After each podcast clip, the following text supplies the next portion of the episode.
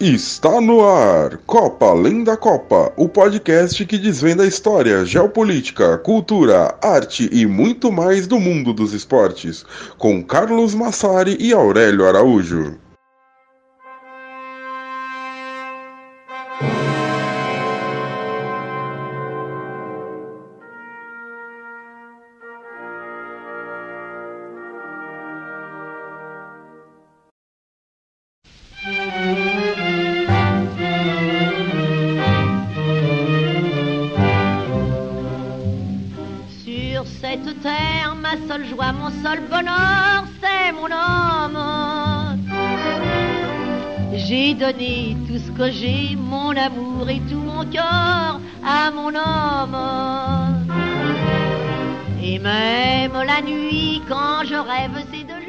Bom dia, boa tarde, boa noite para vocês que nos escutam. Chegamos com mais um episódio de Copa Além da Copa. Episódio sobre o grupo D da Copa do Mundo 2022. Grupo que tem França, Austrália, Dinamarca e Tunísia. Mais uma vez vamos trazer aqui história, geopolítica, cultura, arte, cinema, música, futebol, muito mais sobre os quatro países desta chave, continuando a nossa série aí. A gente vai lançando aproximadamente um episódio a cada duas semanas até o começo da Copa do Mundo. Eu sou Carlos Massari e comigo Aurélio Araújo. Fala pessoal, tudo certo? É... Bom, estamos de volta Chegamos agora à metade aqui dos nossos especiais é, sobre os grupos da Copa do Mundo. É um grupo um pouco repetitivo, né? A gente é, já viu algo muito parecido na Copa de 2018, só que a única diferença é que em vez da, da Tunísia era o Peru nesse grupo, né? Com Dinamarca, Austrália e França.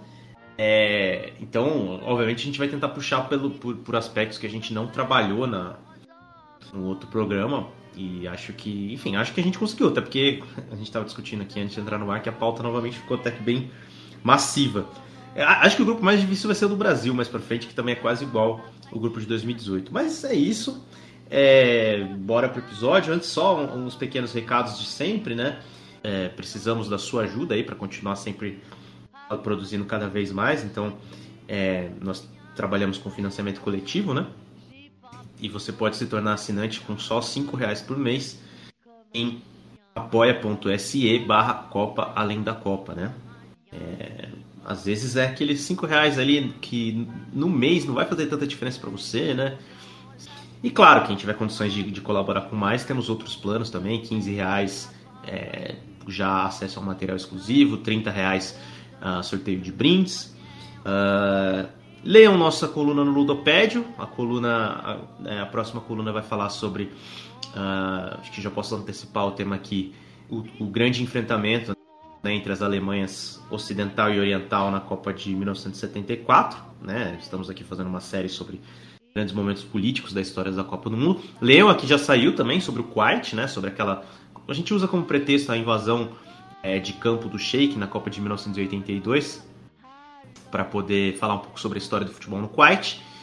E que mais? Ah, estamos no YouTube agora também, né? Estamos aí lançando nossa série de vídeos uh, os países da Copa do Mundo. Vamos uh, e a gente fala, é bom ressaltar que a gente fala coisas diferentes do que as coisas que a gente fala aqui no podcast, né? No, no YouTube a gente fala aí sobre é, questões mais realmente descritivas do, dos países. Acho que pode ser bem interessante para vocês ouvirem aí. E acho que é isso, Carlos. Ou esqueci alguma coisa. Se eu esqueci, Manda bala. Acredito que seja isso, Aurélio. Por enquanto, não me lembro de mais nada que a gente tem aqui informar nesse começo de episódio. Então, bola para frente e mais uma vez aqui apresentando a nossa música de abertura, que você já deve ter ouvido aí, percebido. É, a nossa música de abertura foi da cantora Mistinguet, cantora francesa. E assim, a riqueza cultural francesa, ela não vem só da academia, das artes consideradas elevadas ou nobres. É, essa riqueza cultural vem dos setores populares. E muitas artistas e muitos artistas também surgiram dos cabarés. Talvez a, a grande Edith Piaf seja a mais famosa de todos as cantoras aí surgidas em cabarés, mas a Mistinguet também fez fama na França e no mundo todo. Ela estreou no Cassino de Paris em 1895, se tornou a artista mais bem paga do mundo após anos de carreira, chegou a fazer um seguro para as pernas dela em 1919 no valor de 500 mil francos, e quando ela morreu, o cineasta e poeta Jean Cocteau escreveu: Sua voz era a voz dos sandarilhos de Paris. Então a gente abriu o programa escutando Mon Homme, que é o maior sucesso da Mistinguet como cantora. A música francesa é registrada desde aproximadamente o século IX, com o órgão, a polifonia sonora, que acompanhava um canto principal com segundas vozes. O órgão foi uma revolução na época, que existia só o canto gregoriano.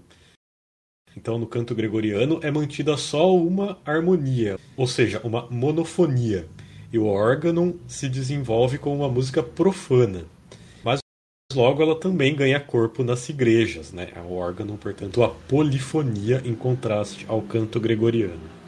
Aí tem a fundação da escola de Notre Dame no século X, que é um ponto marcante na história da música ocidental pelo decorrer da Idade Média, segue essa divisão entre música religiosa e música popular, e a música popular é usada principalmente pelos trovadores.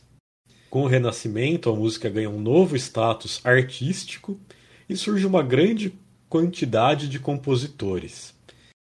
A primeira ópera francesa data de 1646, tem compositores como o Jean-Baptiste Lully, que era uma figurinha carimbada na corte do Luís XIV, e esses compositores passam a ter muita liberdade criativa. Dentre outros compositores franceses de destaque, tem, por exemplo, Georges Bizet, que é o autor de Carmen, uma das óperas mais famosas do mundo, o Claude Debussy e o Maurice Ravel, que é o compositor do Bolero de Ravel, que com certeza vocês também já escutaram. É na era romântica do século XIX que se desenvolve o cabaré, com a música popular embalando as apresentações e as noites. O cancan, que é o gênero tradicionalmente francês, tem sua origem por volta de 1840. Quando a gente pensa em cancan, já tem ali uma música que vem na nossa cabeça, né? Um... A gente já cantarola ali um... notas específicas, e isso é o Galope Infernal, que é do Jacques Offenbach. É, as casas noturnas parisienses foram o berço da maioria dos artistas geniais que surgiriam ali no final do século XIX e na primeira metade do século XX, e o distrito parisiense de Montparnasse era a sede da maioria dessas casas. No século XX a gente tem a canção francesa, que é a música popular tradicional do país, e a canção francesa foi o principal gênero e tem representantes aí como a Edith Piaf, a Juliette Greco, o Charles Aznavour, e talvez né, o representante principal da música francesa, que transcendia gêneros, que era o Serge Gainsbourg. E claro que a música francesa hoje encontra representação dos mais variados gêneros e tem artistas consagrados no rock, no pop, no hip hop e muito mais. Por exemplo, o chamado French House, que tem aí o Daft Punk como o seu principal, mais famoso né, representante, que é aí um, um gênero que transformou a música eletrônica. Além disso, a França é o país de origem de muitas das artes que a gente conhece hoje, como a fotografia e o cinema. E o cinema é um fruto da Belle Époque, que era uma época de profusão de modernidade, de invenções, de incentivos à arte em Paris. A Belle Époque só é possível devido ao imperialismo e à exploração das colônias, mas também aconteceu por ser um período de estabilidade política da França aí, espremido entre guerras. Foi essa época que se construía grandes avenidas, os boulevards, que tinha feiras mundiais, que teve a construção da Torre Eiffel para a Feira Mundial de 1899, teve o florescimento da música, da pintura, da arquitetura. E a gente, Aurélio, que fez a, a gloriosa graduação em comunicação social com habilitação em mediologia, Lá no nosso primeiro ano, a gente teve ali as aulas sobre os brinquedos visuais. Você lembra disso, Aurélio? O que, é que você pode contar sobre os brinquedos visuais para os nossos ouvintes? Rapaz, essa veio do fundo do baú mesmo. Faz um tempo que a gente saiu da faculdade, né? Bom, esses brinquedos visuais aí, que como você disse, tentavam simular imagem em movimento, vinham sendo desenvolvidos e estudados há muito, há muito tempo, né? Antes do surgimento do cinematógrafo. E foi uma invenção patenteada em 1892 pelo Leon Bully. O não teve dinheiro, né, para de fato construir a sua invenção. E aí o que aconteceu é, foi que realmente ela se ficou pronta, né, em 1895, pelas mãos dos irmãos Louis e Auguste Lumière, né, os famosos irmãos Lumière. Em seguida, eles fariam o primeiro filme da história, A Saída dos Trabalhadores da Fábrica Lumière. Aí o cinema se tornaria uma forma, mais uma forma de espetáculo, né, nas, pelas mãos ali do Georges Méliès, é, na sua forma primitiva, né, e pouco a pouco o cinema seria transformado com a edição, com a narrativa e com a continuidade.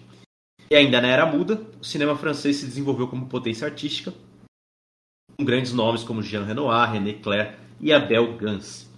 A França é, obviamente, uma das grandes indústrias cinematográficas do mundo e sempre produz né, inúmeros filmes de grande apelo popular, uh, obras aí que agradam a crítica e, e, os cinéfilos.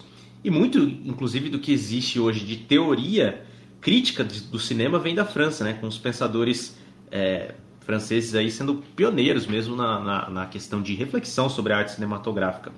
Inclusive foi um grupo de críticos vindos da revista Carrier do Cinema que revolucionou o cinema, quebrando paradigmas, né, tornando ele muito mais fácil de se fazer a partir do final da década de 50 e do início da década de 60. Gente está falando aí de cineastas como Jean-Luc Godard, François Truffaut e Jacques Rivette, que fundaram o movimento da Nouvelle Vague, que teve também outros nomes importantes como a Agnès Varda e o Eric Romer. Uh, o Godard foi né, o principal nome da Nouvelle Vague, considerado por muita gente o, o, maior cineasta de todos os tempos. E ele acabou de falecer, né, aqui no momento que a gente está gravando, ele faleceu há poucos, poucos dias. Então a gente deixa como recomendação de filme, é, a gente recomenda aí sempre um filme de cada país, né? A gente recomenda o filme Acossado, é, o primeiro filme do Godard, data de 1959. E apesar da fama né, que o Godard teve aí de fazer filmes insuportáveis para quem não é cinéfilo, né? Alguns, alguns têm essa, essa impressão dele. O começo da carreira do Godard, justamente ali na época do Acossado, é bastante acessível e bastante divertido, então é o filme que a gente recomenda a conhecer um pouquinho mais sobre a França. Né? Lembrando que ver filmes de outros países é, é uma forma de você entrar em contato com culturas, é, né? conhecer outros países, visitar outros países sem, né? sem necessariamente botar a mão no bolso aí. E para não passar batida, é importante citar também alguns dos, dos, principais nomes das artes francesas em outras áreas, né? Na pintura você tem Claude Monet, Pierre-Auguste Renoir, Paul Cézanne, Edouard Manet uh, e o Henri, o Henri de Toulouse-Lautrec. Na literatura, Victor Hugo, Gustave Flaubert, Alexandre Dumas, Simone de Beauvoir, Charles Baudelaire, Júlio Verne, Jean-Paul Sartre, Honoré de Balzac e, óbvio, muitos outros nomes que a gente não consegue citar aqui, né? Mas só para ir, passando de campo artístico para campo artístico, a gente passa para fotografia, é, que o Carlos mencionou, né? Cujo berço ali foi na França, para falar de Henri Cartier-Bresson, Pierre Verger, Félix Nadar. Na dramaturgia, a gente pode citar Molière, Voltaire, Jean Genet, Pierre Corneille, e podemos também citar vários acadêmicos importantes, né? Aí para a área do, dos estudos mesmo filosóficos, né? E grandes pensadores como o René Descartes, Pierre Bourdieu, Gilles Deleuze e o Michel Foucault. Bem, saímos agora desse, dessa parte mais cabeçuda, assim, digamos, né, mais intelectual, né? Não sei se muitos ouvintes aí talvez não, não sejam tão fãs, mas talvez eles gostem do nosso próximo tema, né? Que é a questão de que a França é um dos países mais conhecidos aí pelo seu gosto pelo álcool. Né? O país com o sexto maior consumo de álcool per capita do mundo e tem algumas bebidas extremamente tradicionais. Claro, talvez a bebida número um que vem à nossa cabeça, quando a gente pensa na França, né, é champanhe. E de fato a gente só pode chamar de champanhe a bebida que é produzida na região de Champagne na França, né? Tem regras ali muito específicas. É, era uma região que já era cheia de vinícolas, né, desde o período romano, uh, com a tradição de produzir vinhos mais leves e claros, em contraste com os vinhos vermelhos e fortes produzidos na Itália. O curioso é que o desenvolvimento do champanhe é, é, provavelmente um acidente, né, já que as condições climáticas da região não, não, não facilitavam a produção de vinhos tintos de boa qualidade. E aí, não conseguindo alcançar o mesmo prestígio que outros locais né, na, sua, na sua produção de vinho, os produtores da região de Champagne tiveram que se adaptar, né? Então, já nas eras medievais, o vinho espumante da região é, se tornou comum em festas e celebrações e virou, acabou virando, né, uma bebida muito tradicional na corte francesa depois do século, a partir do século 17. Mas não ficamos apenas na, nas champanhes, né? Para falar de álcool na França, a gente pode falar sobre conhaque, né? Que é um tipo de brandy, né? Um destilado de vinho, uma outra bebida francesa cujo nome vem de uma região da França chamada conhaque, né? E para poder ser chamada de conhaque, a bebida precisa vir de um vinho destilado duas vezes e depois armazenado por pelo menos dois anos em barris de carvalho das, das regiões de Limousin ou Tronçais. E, claro, champanhe e conhaque são bebidas que vêm de vinícolas e a gente não pode deixar de mencionar vinho, né? Então, a maioria das uvas que a gente conhece aqui no Brasil, né, as mais clássicas aí de vinho, vinho, é, eu ia falar vinho seco, mas acho que, gente, aqui um manifesto, né? Vinho tem que ser seco, né? Vinho suave, que é aquele negócio que eles enchem de açúcar, não dá pra nem pra chamar de vinho, né? Mas enfim, a maioria das, dessas uvas são de origem francesa, né? Uh, Pinot Noir, Cabernet Sauvignon, Chardonnay, todas elas aí são muito marcantes aí quando a gente fala uh, das bebidas francesas. E a gente não pode deixar de mencionar o absinto, né, Carlos? Acho que aí é um, digamos assim, elevar um pouco mais o nível alcoólico do nosso programa. É o absinto, que é a famosa fada verde, devido à sua cor verde. É, ele é um destilado originado de várias plantas, mas a, a principal dessas plantas é a Artemisia absinthium, no nome científico. E é uma bebida que chega a ter 90% de gradação alcoólica. Ela é proibida em muitos lugares do mundo, ela chegou a ser febre entre os artistas durante a época Belle Époque, né? É, eu tenho aqui, felizmente, uma, uma garrafa de absinto aqui em casa que foi contrabandeada para mim em algum tempo atrás por um amigo, mas é, é uma bebida que, assim, não tem como você tomar pura. Eu acho uma completa maluquice tomar o absinto de verdade puro. Às vezes, acho que uma ou duas vezes que eu tentei não foi uma boa experiência. Mas o, o pintor Henri de Toulouse-Lautrec, ele era viciado em um drink que se chama Tremblement de Terre, ou Tremor de Terra, né, o terremoto, que era uma mistura de conhaque e absinto. E diz a lenda que o Toulouse-Lautrec ele armazenava dentro da sua bengala o Tremblement de Terre, que era uma bengala ali de, de tampa falsa, né? E bebia em todos os momentos do dia. E para a gente não ficar preso só nas bebidas, claro que a culinária francesa também é riquíssima, é uma das mais famosas do mundo. Os vinhos, é claro, são parte fundamental da sua tradição, os queijos também. Existem muitas queijarias espalhadas pela França, vendendo aí os queijos tradicionais do país, como o Camembert, o Roquefort e o Brie. E a gente come muitos pratos franceses que foram espalhados pelo mundo, porque os franceses espalharam a sua culinária pelo mundo. É, terrine, bisque, croque madame, croque monsieur, mil folhas, macaron, quiche, chantilly, coq au vin, foie gras.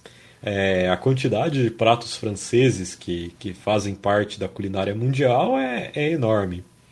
Mas já que a gente tem que manter a nossa tradição de um prato por país, Acho que não existe um prato mais tradicionalmente francês do que o ratatouille, que até virou filme hollywoodiano, né? Um filme hollywoodiano que retrata a culinária ali da França. O ratatouille é um ensopado de vegetais, ele normalmente tem ali tomate, cebola, pimentões, alho, abobrinha e couve-flor, e é temperado com ervas provençais. Agora, fazer um ratatouille perfeito não é tão simples quanto parece porque os puristas ali da culinária francesa, eles dizem que é preciso cozinhar cada vegetal separadamente para que esses vegetais não percam as suas características próprias. Então é, é complicado, Aurélio. É, então, claro, né, tem, a gente tem que fazer a pergunta de sempre, que é perguntar aqui. Você comeria um ratatouille tradicional acompanhado aí de um tremblement de terre? Ah, cara, eu comeria, né? Eu, esse negócio dos franceses aí de seguir muitas tradições é, é algo realmente muito característico da cozinha deles, né? A gente.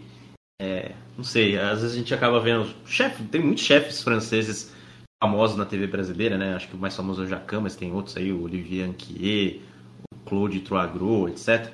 É, eles têm esse negócio muito forte, assim, de fazer as coisas do jeito deles, né? Assim, tipo, não adianta pegar atalhos na cozinha francesa. É, mas a gente, eu não teria paciência para fazer, né, um ratatouille dessa forma. Mas assim, comer com certeza deve ser uma delícia, né? Feito dessa forma bem francesa e mandaria para dentro esse esse tremor de terra, porém é, teria medo teria medo das consequências depois. Mas enfim, depois de, de fazer esse, esse lanche e tomar essa bebida aí, a gente parte para começar a falar um pouco sobre história e geopolítica, né? E, e, o grupo D ele já começa aí com um confronto aí entre uma ex-metrópole e uma ex-colônia, né? Estamos falando da, da França e da Tunísia. Mas antes de chegar a essa relação, na verdade, a gente precisa é, falar sobre uma colonização que não ocorreu, né? Que é a colonização francesa na Austrália.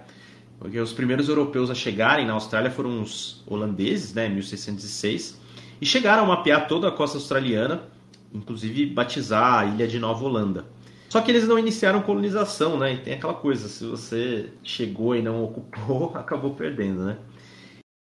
E aí o que acontece é que em 1770, ou seja, mais de 100 anos depois, um navegador britânico chamado James Cook é, também fez viagens ali para a região da Austrália e cuidou do mapeamento costeiro, além de clamar ele como posse britânica. E a história oficial é que a colonização australiana começa em 1783, logo após o Reino Unido perder suas colônias na América do Norte, né, é, ali em 1776, né, tem a Declaração de Independência dos Estados Unidos tudo mais.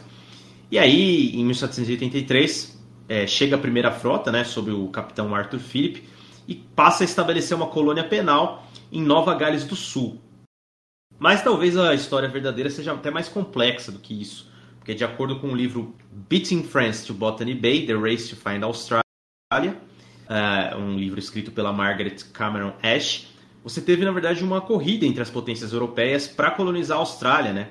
E a concorrência foi uma das principais causas para o Reino Unido estabelecer, enfim, a sua colônia penal é, no que hoje é a Austrália, né, em 1783. E segundo o livro, depois da sua viagem inicial, James Cook sugeriu a colonização da Austrália, mas o parlamento britânico vetou essa colonização por dois motivos. Primeiro, pelos custos, e segundo, né, porque a região do Pacífico, por um acordo ali, pertencia à Companhia das Índias Orientais Britânicas, que era uma empresa privada. Então, deixaram meio que quieto ali a, a Austrália. E pouco tempo antes, né, em 1763, acabou a, tinha acabado né, a Guerra dos Sete Anos, é, no qual, na qual a França sofreu grandes perdas coloniais, né, perdeu suas posses na América do Norte, né, a leste do Mississippi, perdeu o Canadá, perdeu a Louisiana e as ilhas de São Vicente, Tobago, Dominique e Granada, além de perder sua parte que ela, a parte que a França tinha na Índia. E começava então ali uma, uma corrida por novas posses coloniais, é, e logo a França teria um verdadeiro império na África, no, sobre o qual a gente vai chegar, né, vai chegar a falar daqui a pouco. Mas, mas no final do século XVIII, ainda a França estava buscando soluções. E uma dessas soluções era a então ainda não colonizada Austrália, né? Uh, a inteligência dos Estados Unidos da América, que tinha acabado de se tornar independente, descobriu os planos franceses e um espião, que era simpático ali aos britânicos, vazou esses planos né, pra, pra, justamente para, para o Reino Unido. E aí duas, duas fragatas francesas, comandadas pelo Jean-François de Galop, foram enviadas para o Pacífico pela França, né, cheia de suprimentos, de agricultura, para iniciar uma colonização no clima australiano. Só que sabendo disso e com a perspectiva de que era vital não permitir que a França estabelecesse uma colônia na Austrália, os britânicos aprovaram, enfim, uh, o envio da primeira frota. Uh, quando a França soube do envio da primeira frota, ela também enviou uma carta para o Galop, né, então, então estabelecido em ilhas do norte do Pacífico, para que ele se dirigisse imediatamente até a Austrália e iniciasse de, de vez a colonização. Só que tinha um pequeno problema, né? Os franceses tinham mapas falsos que tinham sido desenhados justamente pelo James Cook para impedir que ninguém seguisse seu caminho, né, com sucesso. É, só que o governo britânico, obviamente, o James Cook era britânico, tinha os mapas verdadeiros. E com isso as fragatas é, francesas chegaram muito atrasadas, né, quando os britânicos já tinham iniciado a colonização. E depois de ficarem na Austrália por cerca, por cerca de seis semanas, inclusive como convidados dos britânicos, os franceses foram embora. É, nunca mais se ouviu falar das duas fragatas, né? elas afundaram perto das Ilhas Salomão, com seus destroços sendo encontrados quase um século depois. A Margaret Cameron Ash, autora desse livro né, que a gente mencionou, acredita que se não fossem os mapas falsos do James Cook e os franceses tivessem chegado antes, a história poderia ser diferente e aí a gente poderia ter nesse grupo aqui é, duas ex-colônias francesas jogando contra a França. Né? Porém, mais recentemente tivemos aí um estremecimento nas relações entre Austrália e França, né, Carlos? Tivemos, Aurélio, de fato. É, o que aconteceu foi que os dois países tinham assinado um acordo bilionário para a construção de submarinos de propulsão nuclear para a Austrália. É, é uma tecnologia muito interessante e pouquíssimos países do mundo têm acesso a ela.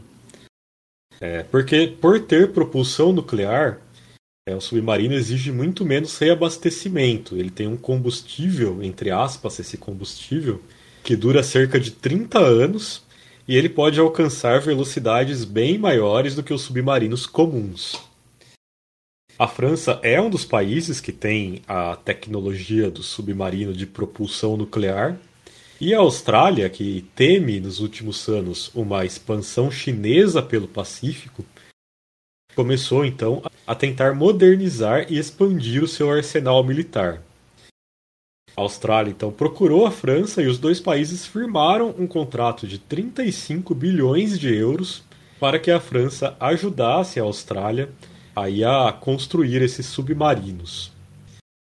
Só que o que, que acontece? Em 2021, também querendo forjar uma aliança anti-China, a Austrália, o Reino Unido e os Estados Unidos formaram a aliança AUKUS, né? A de Austrália, o K de UK, né, o Reino Unido, e o S de Estados Unidos, USA, que é um pacto de cooperação militar internacional. Isso faz com que a Austrália tenha acesso às tecnologias estadunidense e britânica para que, que possa construir os seus submarinos militares com eles. E com isso, né, a França não era mais necessária. Esse acordo com a França deixou de ser necessário. Além de irritar a China, a formação do AUKUS também enfureceu a França, que não só perdeu esse contrato bilionário, como também se viu excluída dessa aliança. O Emmanuel Macron, o presidente francês, chegou a convocar o embaixador do seu país na Austrália de volta à Europa. A gente sabe que convocar o embaixador de volta você faz isso quando aconteceu uma coisa bastante grave né, em diplomacia, então você vê que de fato a França entendeu como algo muito grave. E o Jean-Yves Le Drian, que é o ministro das Relações Exteriores da França, chamou esse acordo de uma facada nas costas da França. Agora, recentemente a gente teve eleições na Austrália e o então primeiro-ministro, o Scott Morrison, ele perdeu o cargo, ele foi derrotado ele foi derrotado pelo Anthony Albanese e poucas pessoas ficaram tão felizes com essa derrota do Scott Morrison quanto o Ledrian.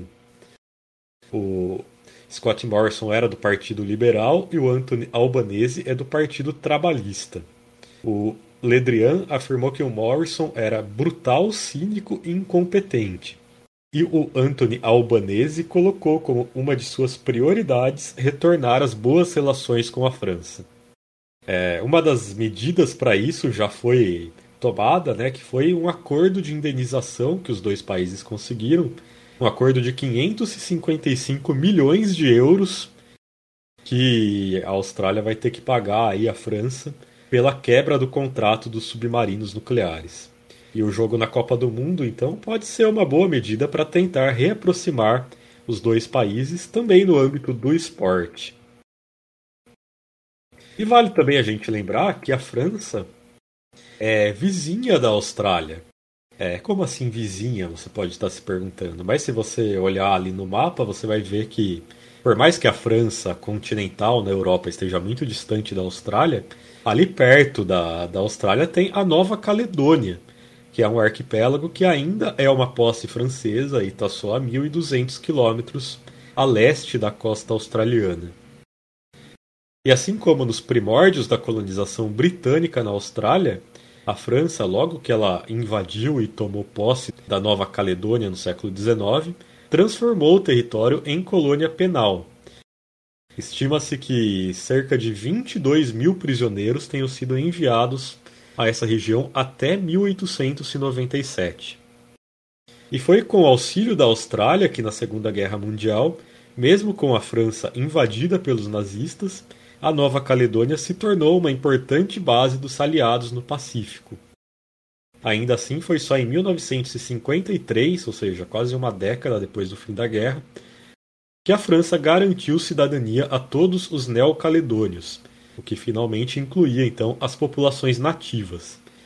A gente já fez um texto sobre a Nova Caledônia no Ludopédio. A gente recomenda a leitura aí para vocês que ainda não leram esse texto.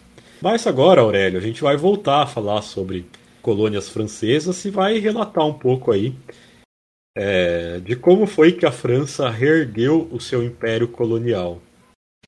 Bom, bora lá então, né? E com o passar das décadas, então, a França passou por experiências terríveis com as suas colônias, né? Depois de, né, retomando, a gente estava falando sobre como a Austrália quase virou uma colônia francesa.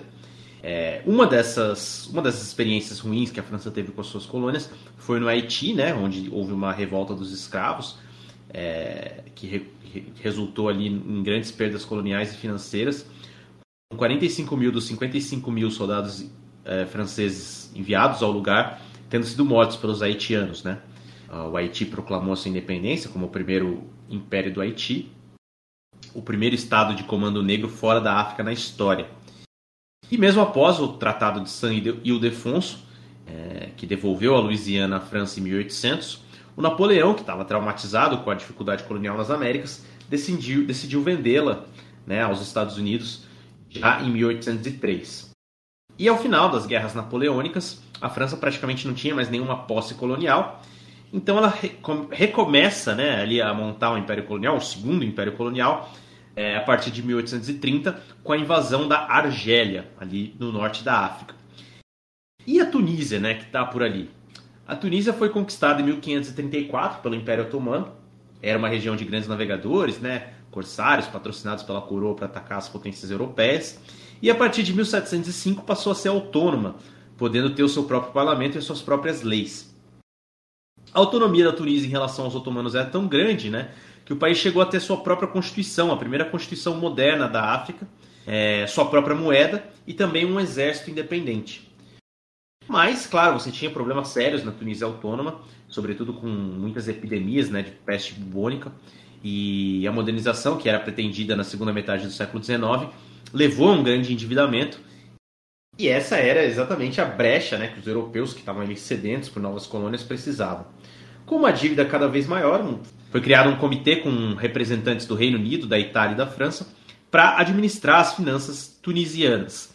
A situação se torna cada vez mais insustentável e em 1881 o primeiro-ministro tunisiano assinou um acordo com a França, transformando o país num protetorado francês. A transformação da Tunísia em protetorado francês gerou grandes protestos da Itália, né, que, tinha, que tinha o desejo de ter a, a Tunísia ali, até pela sua localização, como um, o seu próprio protetorado. E em 1900, também é, é, justo a gente dizer isso, né, que em 1900 você tinha mais de 100 mil italianos morando na Tunísia contra só 34 mil franceses. E aí, como a gente falou, né, geograficamente a, a Tunísia é bem mais próxima ali à Itália, mas a gente sabe que essa crise aí vai ter grandes repercussões no século XX. Na Segunda Guerra Mundial, a França de Vichy, que era ali o estado fantoche da Alemanha nazista, também mandou na Tunísia, o que gerou uma grande perseguição de judeus. Muitos tunisianos comemoraram, claro, a, queda da França, dominada pela Alemanha nazista, é, uma vez, né, assim, sem ter muita consideração de, ah, porque eles eram nazistas. Não, é porque era simplesmente a sua metrópole, né? País que era basicamente o dono da Tunísia, né? Uh, e o Mussolini tentou usar o líder nacionalista Habib Bourguiba para ter apoio na Tunísia, mas ele se recusou. E a campanha da Tunísia, entre 42 e 43, teve vitória dos aliados e representou o fim da Segunda Guerra Mundial no norte da África. Inicialmente, o eixo levou vantagem ali nos, nos conflitos, né, nos combates, mas uma grande infusão de soldados aliados é, acabou por virar o jogo. Depois do final da guerra, você teve protestos pela decolonização, cada vez maiores, né, não só na Tunísia como na África toda. E a princípio a França falou que disse que entendia o desejo por autonomia da Tunísia, isso provavelmente acontecerá um dia no futuro. Mas foi depois de uma guerra geral em 1952, é, que levou ali a, a conflitos muito violentos, é, e aí a, a, França tinha sido derrotada na primeira guerra da Indochina, e mais a situação na Argélia que estava começando a esquentar, né? Aí a França falou: olha, realmente não, não, vamos, vamos resolver a situação na Tunísia o quanto antes, né? Para não ter é, mais derramamento de sangue, para a gente não perder é, mais tantos soldados. E em 56 foi revogado então o Tratado de 1881, que estabelecia o status de protetorado com Muhammad VIII Alamin sendo conduzido como rei da Tunísia. E a, a nossa querida Austrália também participou da Segunda Guerra Mundial, né, Carlos? Sim, né? A Austrália é parte da, da Commonwealth, né? A comunidade dos estados britânicos.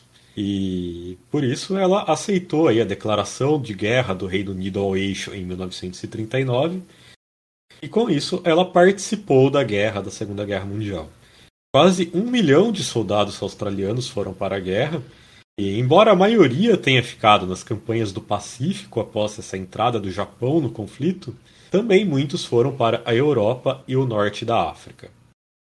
No norte da África, os australianos participaram da guerra principalmente no Egito e na Líbia.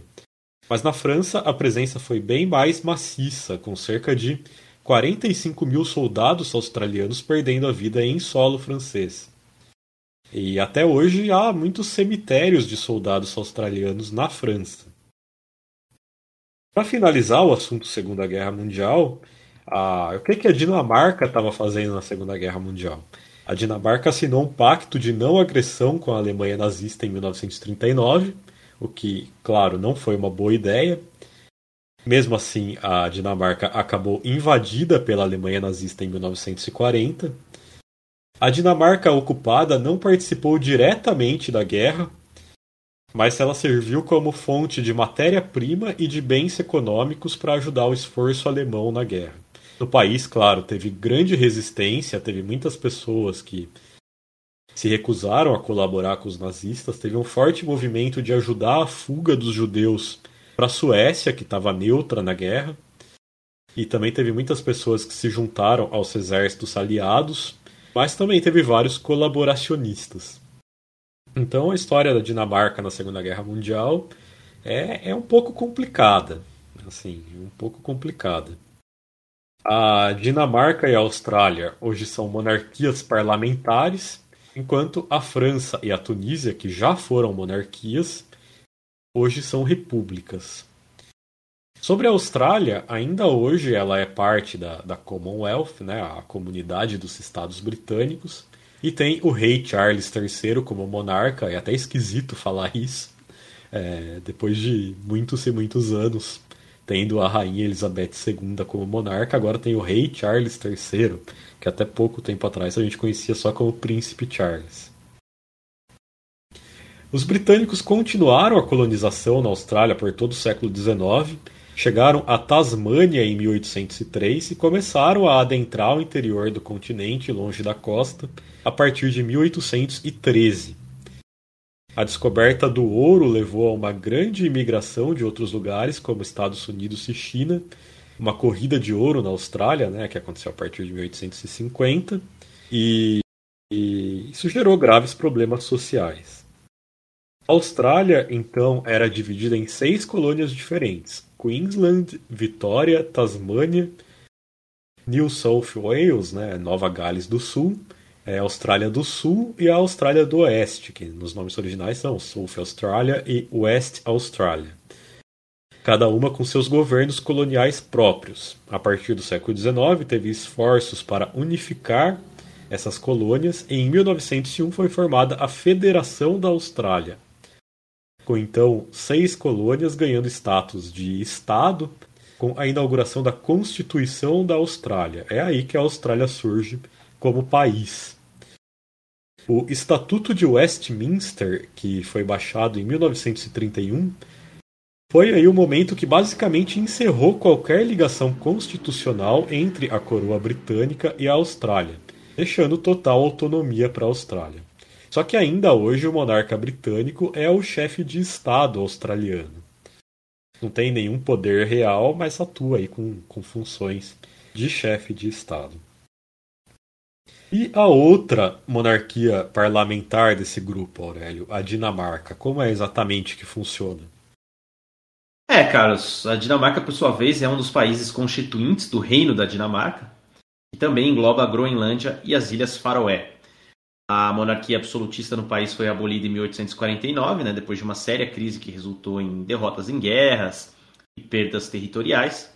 E assim como a gente mencionou sobre a Holanda, né, os Países Baixos no primeiro episódio, a função do monarca na Dinamarca é basicamente dizer sim às leis aprovadas pelo parlamento aceitar as formações dos novos governos após a votação popular e aceitar as possíveis dissoluções de gabinetes, convocando novas eleições.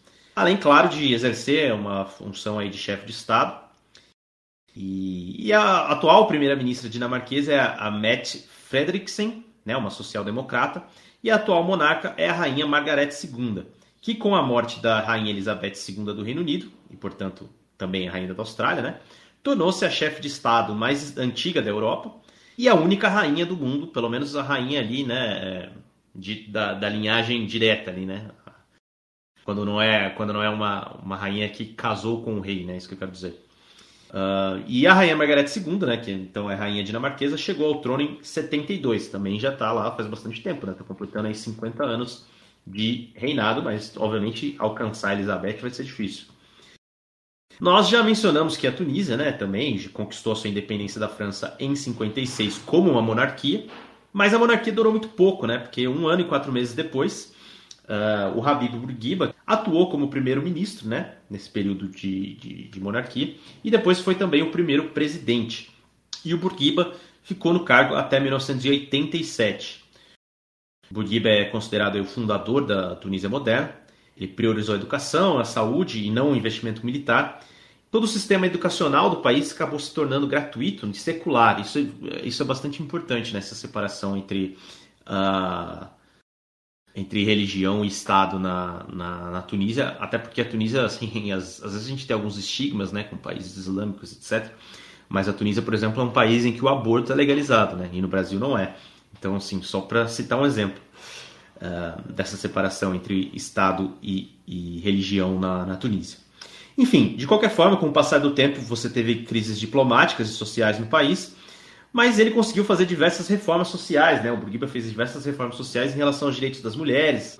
Eu acabei de mencionar a questão do aborto. É, em relação à educação e à saúde pública, erradicação do analfabetismo, também muitas mudanças na infraestrutura. E ele, ele deixou aí um grande legado na Tunísia. Em 75 ele foi eleito presidente pela quarta vez e aí ele resolveu chutar o balde e falou: não, agora eu sou presidente vitalício. Mas claro que a sua saúde né, foi se deteriorando e, e o seu comportamento se tornou muito imprevisível, né?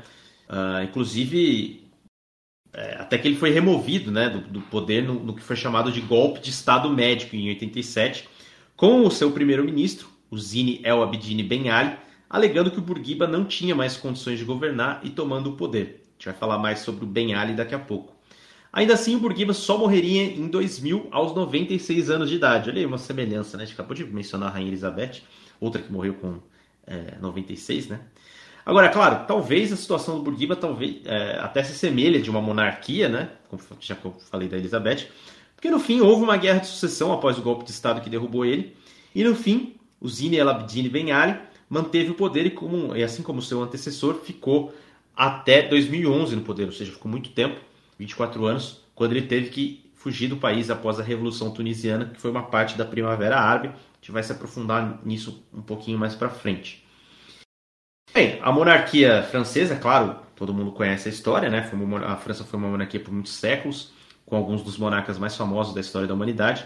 E a última vez que isso aconteceu foi com, né, que a França teve um monarca, foi no segundo Império Francês, entre 1852 e 1870, quando Napoleão III tomou o poder em um golpe de Estado depois de ter sido eleito presidente.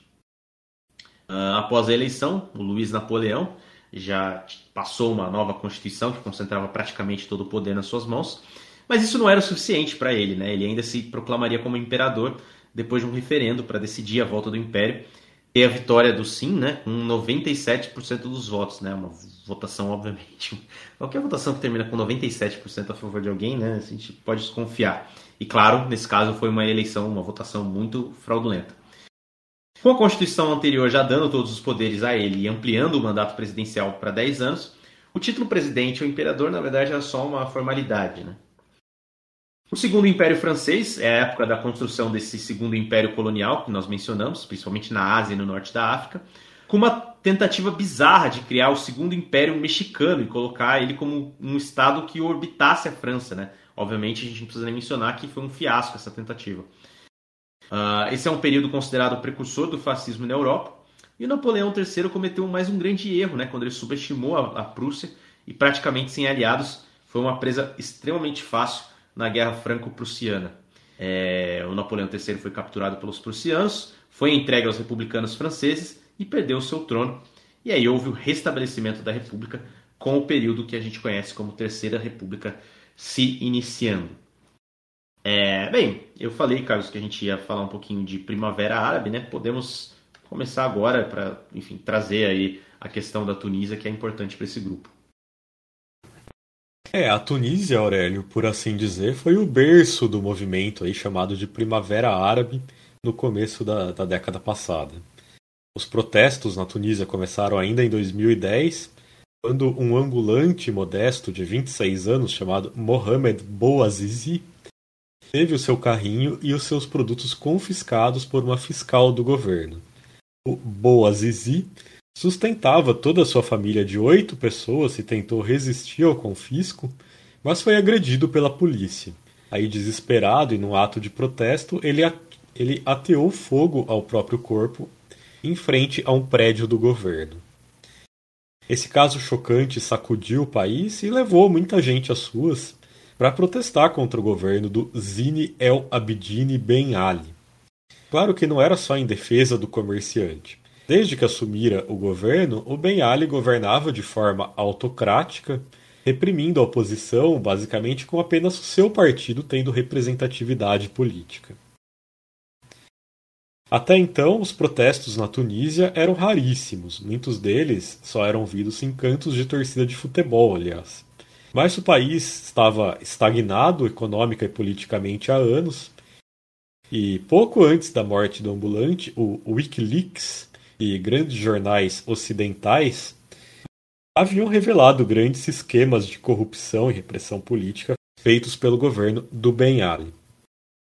Por isso, os protestos que foram iniciados após a morte do Bouazizi é, não se deram só por isso. Milhares e milhares de pessoas começaram a ir às ruas se manifestar contra o governo, e o movimento logo começou a se espalhar para outras autocracias árabes na Líbia, no Egito, no Iêmen, no Bahrein e na Síria. Com a violência tomando conta das ruas da Tunísia, a situação ficou bem mais tensa, com a polícia reagindo com cada vez mais força.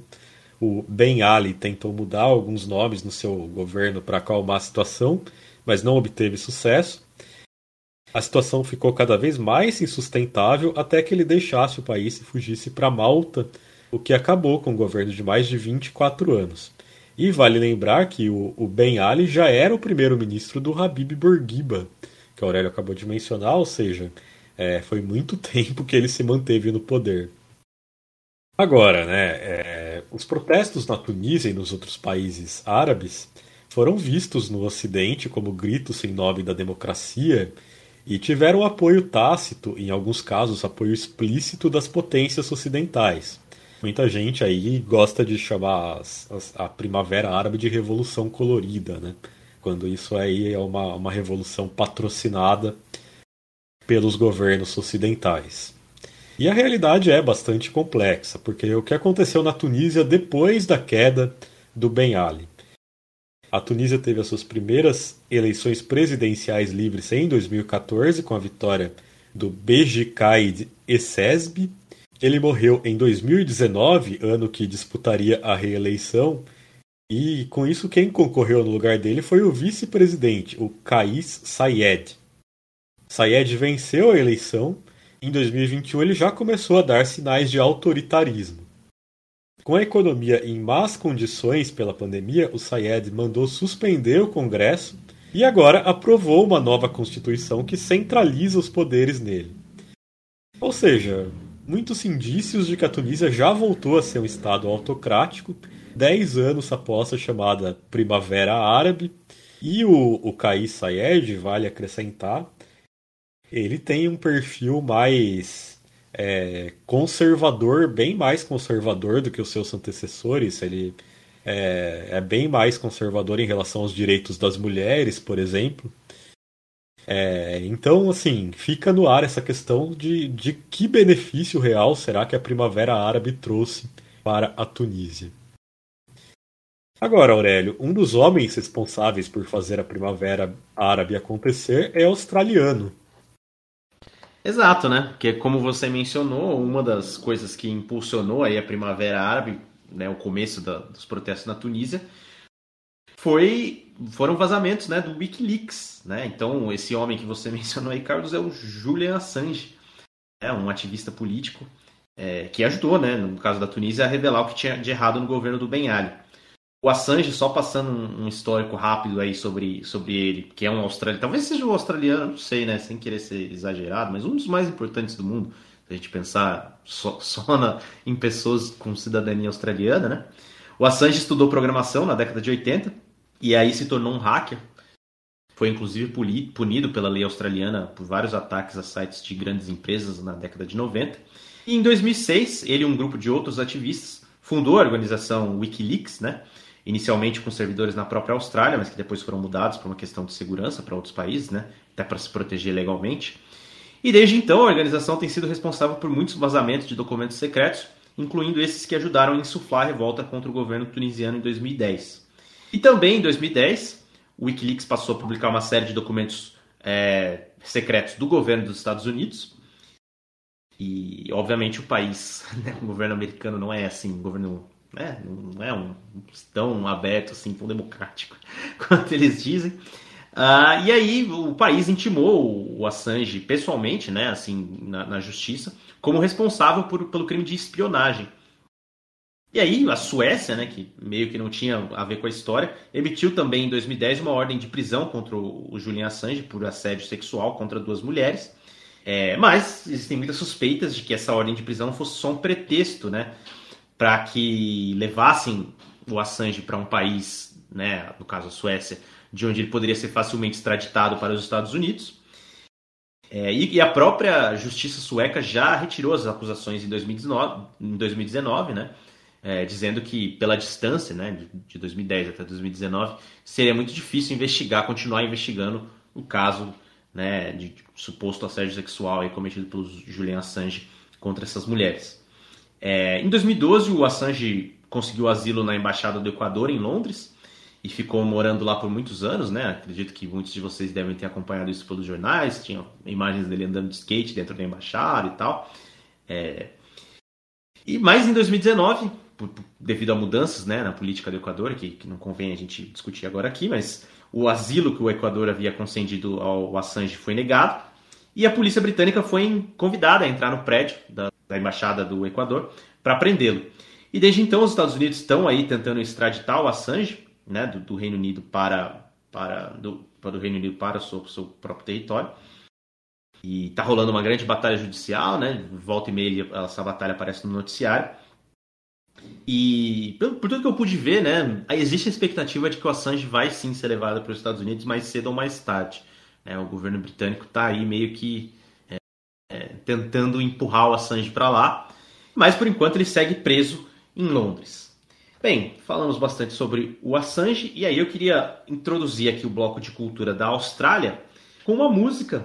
É, falando aí, né? Na verdade, assim, o povo australiano tem uma rica história musical, com mais de 60 mil anos de tradição. É, o didgeridoo, que é um instrumento de sopro aborígene, já era retratado em pinturas rupestres de cerca de mil anos atrás, mas você tem estudos arqueológicos que sugerem que ele pode ter até 15 mil anos. Atualmente, os aborígenes fazem sucesso em diversos gêneros, gêneros musicais, mas o primeiro artista nativo a alcançar uma fama nacional, mesmo entre brancos, foi o Jimmy Little, é uma celebridade australiana, né? O Little acabou por influenciar artistas nos Estados Unidos, participou de filmes e ganhou vários prêmios. É, a música Danny Boy, de 1959, foi o seu primeiro single a alcançar o top 10 na, top 10 na Austrália. E a gente vai escutar então Danny Boy, uh, de Jimmy Little, e depois o Carlos retoma aqui o papo sobre cultura australiana. Oh, Danny boy, the pipes, the pipes are calling from and down the mountainside. The summer's gone. And all the flowers are dying. It's you, it's you must go and I must buy. É, você continua escutando Danny Boy do Jimmy Lido, enquanto a gente vai discutir aqui a, a música australiana. A música folclórica australiana se divide entre a tradição aborígene, que tem os seus instrumentos próprios e cantos cerimoniais, e depois a tradição fortemente influenciada pela música britânica. A música é considerada um dos principais fatores culturais aborígenes, muitas vezes performadas junto com as danças. Você tem o chamado Manikai, ou música de clã, que é um gênero tradicional que conta feitos ou relatos do passado e ainda apresenta determinado clã a riqueza desse gênero é muito estudada pelos etnomusicologistas. No caso da música folclórica colonial, existe grande influência céltica e muitas vezes tem aí o dia a dia da dura vida de colono sendo retratada, com destaque para as atividades rurais na colheita, o trato dos animais e, e as dificuldades financeiras. Uma das músicas folclóricas mais famosas é Waltz em Matilda, que muitas vezes, inclusive, é reconhecida como hino não oficial da Austrália. A proximidade linguística faz com que a música australiana contemporânea, por ser em inglês, tenha grande facilidade de viajar ao mundo. Então você tem artistas de vários gêneros, como country, com a Olivia Newton-John, a Sherry Austin, o Keith Urban, o rock com o ACDC, com o Midnight Oil, o Nick Cave, o Man at Work, e o pop com a Kylie Minogue, com a Cia, com a Natalie Imbruglia, fazendo grande sucesso internacional. E hoje há uma conversão maior dessa música aborígene com a música pop mundial. Muitos nativos misturando conhecimento milenar com as batidas tradicionais de gênero, como o rock, o hip hop e o reggae, e então aí uma novidade que vem acontecendo que é essa mistura de culturas com resultados muito interessantes. Agora, para a gente falar sobre a cultura australiana, é preciso falar sobre os aborígenes, população nativa que tem uma enorme história cultural. Para que se tenha uma ideia, eram cerca de 300 idiomas no momento do início da colonização. E, para propósitos de colonização, tudo acabou sendo tratado como uma monocultura. Os aborígenes não tinham desenvolvido a escrita até o momento do início da colonização. Mas eles possuem histórias orais que talvez estejam entre as mais antigas ainda vivas na humanidade. Algumas delas remetem a erupções vulcânicas muito, muito antigas, que, pelos testes de carbono recentes, podem ser de cerca de 35 mil anos atrás. Ou seja, você imagina o que é uma, uma história passar, sobreviver na tradição oral por 35 mil anos. Isso é uma coisa muito doida de se pensar, né?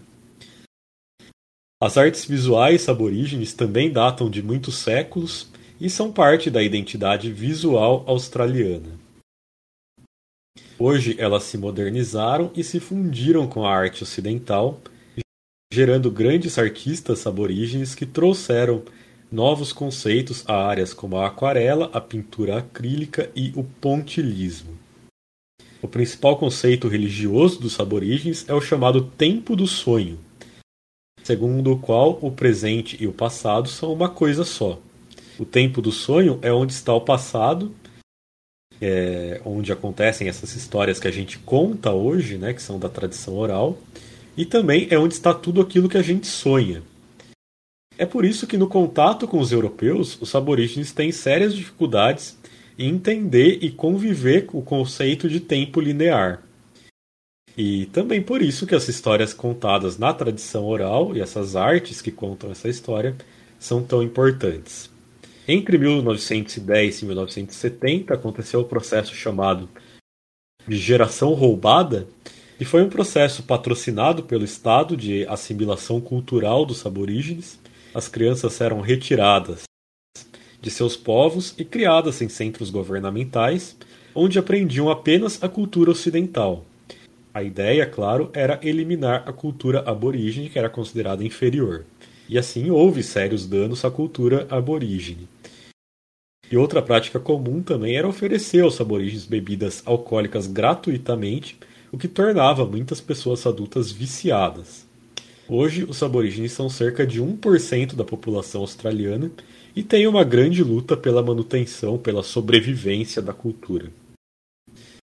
Mudando totalmente de assunto, Aurélio, o mais um grande fator curioso sobre a Austrália é a sua grande quantidade de animais únicos.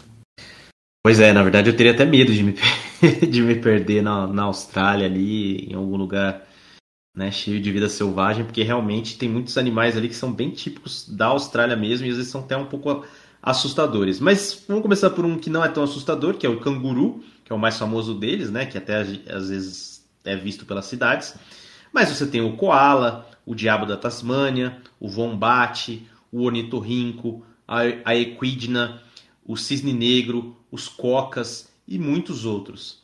em memes na internet, né, em programas de TV, é até comum a gente ver a quantidade de animais mortais que existem na Austrália, era esse que eu me referia quando eu dizia que teria medo, né? Aqueles, são aqueles animais que podem matar a gente em um simples encontro. Dentre esses animais, podemos destacar espécies de cobras, de aranhas, os crocodilos australianos, as arraias e até mesmo os cangurus, né? Eu comecei falando que os cangurus eram fofinhos, mas tem que tomar cuidado também. E a serpente do mar, que aparece nas águas da Austrália, de Madagascar, é considerada é, né, um, dos, um, desses animais mais perigosos, responsável aí por 9 entre 10 mortes causadas pelas cobras aquáticas. Trata-se de um animal muito agressivo, né, que ataca, que ataca rapidamente quando está ameaçado, e tem o problema de causar inicialmente apenas sintomas brandos, mas que podem evoluir para parada cardíaca e morte em 12 horas. Então, quando as vítimas procuram atendimento médico, pode ser que seja tarde demais já, né? Então, é bom ficar esperto. Bom, o, o, cinema, falando, mudando totalmente de assunto, né? Saindo de uma coisa é, mais selvagem para falar sobre artes, o cinema chegou cedo na Austrália. O país produziu aquele que é considerado seu primeiro, aliás, que é considerado o primeiro longa-metragem da história, que é The Story of the Kelly Gang, em 1906. Era um filme de mais de uma hora e devido às tecnologias da época, tinha mais de um quilômetro de filme, né? Infelizmente, boa parte desse filme se perdeu. Só 17 minutos desse filme ainda sobrevivem. E para os principais cineastas e atores australianos, você tem uma proximidade grande entre cinema norte-americano e o cinema né, do seu próprio país, da Austrália. Uma vez que as barreiras, barreiras linguísticas obviamente não existem, então há um intercâmbio muito fácil. Então quando a pessoa faz sucesso na Austrália, existe aí uma oportunidade grande de trabalhar em Hollywood, né? E isso se torna uh, mais sedutor, né? Afinal, né, quem não se encanta pelo cinema dos Estados Unidos e tudo mais. E a gente pode trazer, então, para a memória alguns famosos atores australianos, né? Uh, como Jeffrey Rush, Eric Bana, Guy Pearce, Hugh Jackman, Kate Blanchett, Nicole Kidman, Heath Ledger, Margot Robbie, né, mais recentemente, e muitos outros. E também essa lista é, é grande para os diretores, né, os cineastas. Você pode falar do George Miller, Baz Luhrmann, Peter Weir, Bruce Beresford, entre outros. E como recomendação de filme australiano, já que a gente citou o George Miller, e a gente está correndo um risco de um futuro distópico, né? Não, não, a gente não pode deixar de citar como um, um, filme aí australiano, um bom exemplo de filme australiano, o Mad Max Estrada da Fúria, que né, estreou faz pouquíssimo tempo, né, pegando a, considerando né, que o cinema tem mais de 100 anos, mais né, de 120 anos, etc.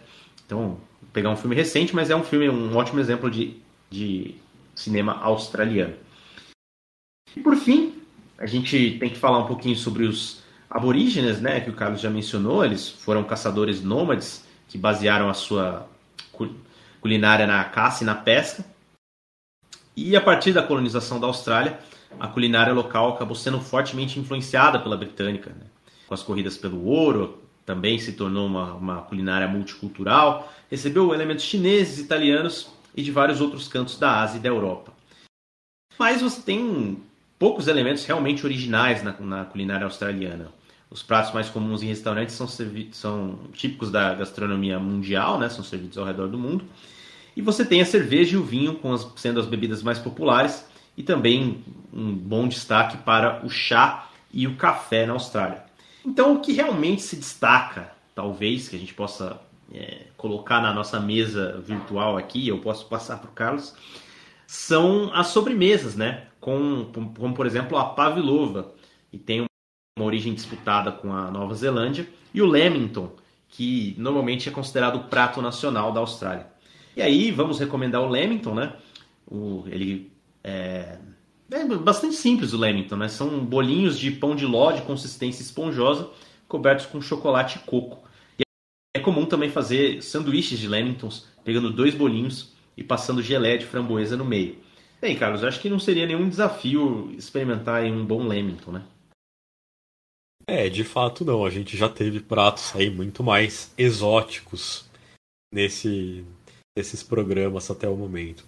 Só queria complementar aqui dizendo que, que o maior desastre culinário que eu já tive na minha vida foi tentando fazer uma pavlova. Acho que nunca uma coisa deu tão errado como no dia que eu tentei fazer uma pavlova. Enfim, é, vamos agora então para o nosso quarto bloco, voltando para história e geopolítica. Bom, outro ponto de aproximação entre Tunísia e Austrália são as histórias de navegadores que envolvem os dois países. Sobre a Tunísia, a gente já falou no nosso episódio da Copa de 2018 sobre os chamados Piratas da Barbária. Piratas otomanos que se notabilizaram por dominar o Mediterrâneo, especialmente a partir do século XVI. Esses piratas, além de capturar outros barcos nos mares, também eram conhecidos por realizar rázias em cidades na costa de países como a Itália, a Espanha, Portugal e a França. Rásia é uma palavra de origem francesa que significa ataque. Esses ataques não se limitavam apenas a saquear riquezas, mas também a sequestrar e escravizar as pessoas. O mais famoso pirata otomano foi o Barba Rossa, o Barba Ruiva, como a gente conhece ele aqui no Brasil, que atuou entre os séculos XV e XVI, né, seu nome real era Cair al-Din, ele era de origem turca. Em 1534, ele conquistou Tunis, a atual capital da Tunísia, para os otomanos e transformou na base para a pirataria na costa italiana. A cidade foi recuperada pelo Carlos V do Sacro Império Romano Germânico no ano seguinte, mas o Barbarossa derrotou o imperador na Batalha de Preveza em 1538 e garantiu o domínio otomano no Mediterrâneo pelas décadas seguintes. Rival dos romanos germânicos, o Barbarossa foi um aliado dos franceses, inclusive cercando a cidade de Nice e tomando-a do Sacro Império para a França em 1543. Nos anos seguintes, ele continuou ajudando a proteger as cidades do sul da França dos ataques espanhóis até a sua aposentadoria dos mares para retornar à corte de Constantinopla. Um parêntese aqui para a gente acrescentar que a aliança entre a França e o Império Otomano foi considerada chocante à época, porque foi a primeira vez que um país cristão se aliou a um país muçulmano. Essa aliança foi importante para ambos e durou até o fim do século XVIII, quando o Napoleão deu início a uma campanha de avanço sobre o Egito Otomano. Na Austrália, com uma colonização bastante posterior, os navegadores que ganharam fama eram, na verdade, prisioneiros que conseguiam escapar da colônia penal e roubavam embarcações no século XVIII. Um nome de destaque é o William Swallow, que conseguiu inclusive voltar escondido para a Inglaterra em meio à carga de um navio. Ao chegar na Europa e procurar sua esposa, ele descobriu que ela tinha casado novamente e a própria mulher o denunciou às autoridades, fazendo com que ele fosse reenviado à Austrália. O Swallow escapou outra vez com outros prisioneiros, chegou até o Japão na época do shogunato, em que nessa época os estrangeiros eram proibidos de entrar no país. Ele e os companheiros voltaram para a Inglaterra mais uma vez e mais uma vez foram recapturados e reenviados à Austrália. Outro caso interessante é o do James Porter, criminoso experiente que, junto com seus companheiros, roubou uma embarcação que ajudou a construir. Eles se escaparam da Austrália e chegaram a viver no Chile durante um período, mas o governante local suspeitou deles e os entregou às autoridades britânicas. No seu julgamento havia a possibilidade de Porter pegar a pena de morte pelo crime de pirataria, mas ele escapou dessa sentença com o seguinte argumento: o navio roubado ainda não havia sido lançado Dessa forma, não poderia ter sofrido ataque pirata, e assim ele só foi enviado para cumprir pena em terras australianas. Porter escapou das autoridades mais uma vez e nunca mais foi encontrado depois de 1847. Sua história é conhecida porque ele escreveu um pequeno livro de memórias em 1841, quando estava na cadeia. Mas claro, Aurélio, que a gente está falando de navegantes, então tem mais um povo desse grupo que não tem como a gente ficar sem falar. É claro, a gente não pode deixar de falar dos dinamarqueses, né? Mais especificamente dos seus antepassados vikings, né? O nome viking é um nome que se dá aos exploradores e piratas da Escandinávia que atuaram entre os séculos 8 e 11 nos atuais territórios de Dinamarca, Suécia e Noruega. Eles obviamente tiveram um grande impacto na história europeia e, por consequência, na história mundial. Então, por exemplo, muito antes dos grandes navegadores ibéricos chegarem à América, hoje a gente já sabe que os vikings foram os primeiros europeus a pisar no Novo Mundo, né? chegaram na América do Norte, e nas suas expedições eles exploravam, saqueavam, escravizavam e também traziam de volta influências culturais para sua região de origem. Eles eram uh, compelidos a deixarem suas terras basicamente por problemas como superpopulação, ausência de recursos naturais e solos cultiváveis, e além disso, fundaram assentamentos nas Ilhas Britânicas, nas Ilhas Faroé, na Islândia, na Groenlândia, na Costa Báltica e em praticamente todas as regiões pelas quais eles passavam. Dessa forma, eles tiveram grande relevância na formação de sociedades medievais nesses países, né? E é, liga-se aos vikings, assim, as origens de vários povos, né? Como, por exemplo, os russos, os nórdicos gaélicos e os normandos. Esses últimos habitavam né, a região da Normandia, obviamente, que compreende um pedaço da França e as ilhas do Canal, que estão ali entre França e Reino Unido e pertencem hoje ao Reino Unido. Normando, inclusive, significava homem do norte nas línguas escandinavas. Então, dá aí uma pista aí sobre a origem né, da, da viking, dessa etnia. E a gente já falou sobre normandos, talvez se você esteja achando a gente repetitivo, talvez você já tenha ouvido o programa de 2018, é, a gente fala da origem né, quase viking ali de uma parte da França, é... E a gente também falou sobre guerras travadas entre França e Dinamarca ao longo da história. No episódio do grupo C da Copa de 2018, então a gente, essa é uma partida repetida, né? Vai ter França e Dinamarca novamente em 2022, então a gente não vai entrar muito no tópico agora. E o mesmo vale para Austrália e Dinamarca, que é outra partida repetida da Copa de 2018. É, se você quiser ouvir mais uh, sobre isso, ouça o nosso programa de 2018. Uh, e só para relembrar aqui dois pontinhos interessantes sobre Austrália e Dinamarca que a gente mencionou lá, mas bem rapidamente. Uh, um dos principais cartões postais australianos, que é a Ópera de Sydney, foi desenhada por um arquiteto dinamarquês, né, o Jorn Utzon, e a princesa Mary da Dinamarca, né, casada com o príncipe Frederick, que é o herdeiro ao trono, é australiana. E eles conheceram em um pub de Sydney durante as Olimpíadas de 2000, quando o príncipe estava visitando a Austrália. Bem, acho que tem uma, uma curiosidade muito interessante sobre, sobre Dinamarca e Tunísia, que é a questão das suas bandeiras, né? Porque ambas as bandeiras são alvirrubras, né? Ambas são vermelhas e brancas, e tem né, um, um símbolo da sua religião. A gente vai começar falando sobre a bandeira dinamarquesa. Ela adota a chamada cruz escandinava, né, que é presente em todas as bandeiras é, dos países da região. É, quando a gente fala em cruz escandinava, é, é, bom esclarecer, né, já que esse não é um programa visual, que é aquela cruz cuja, cuja parte é, horizontal é mais longa pelo lado direito. E a chamada cristianização da Escandinávia foi um, um processo lento que durou muitos séculos, mas também é apontada como uma das razões pelo declínio das atividades dos vikings no século XI. É, entre os habitantes da Dinamarca, durante esse processo de cristianização, inclusive, é, aqueles que não queriam seguir a religião passaram até a usar o símbolo do martelo de Thor, o deus do trovão, né, segundo a mitologia nórdica, como uma resposta né, à profusão da, do uso de cruzes pelos convertidos ao cristianismo. Então, é, esse martelo de Thor não era uma coisa muito usada, um, né, um símbolo muito usado é, pelos, digamos assim, pagãos né, da região da Dinamarca, mas eles começaram a usar quando ficaram incomodados que as outras pessoas estavam usando cruzes, né? Só para esclarecer essa curiosidade aí.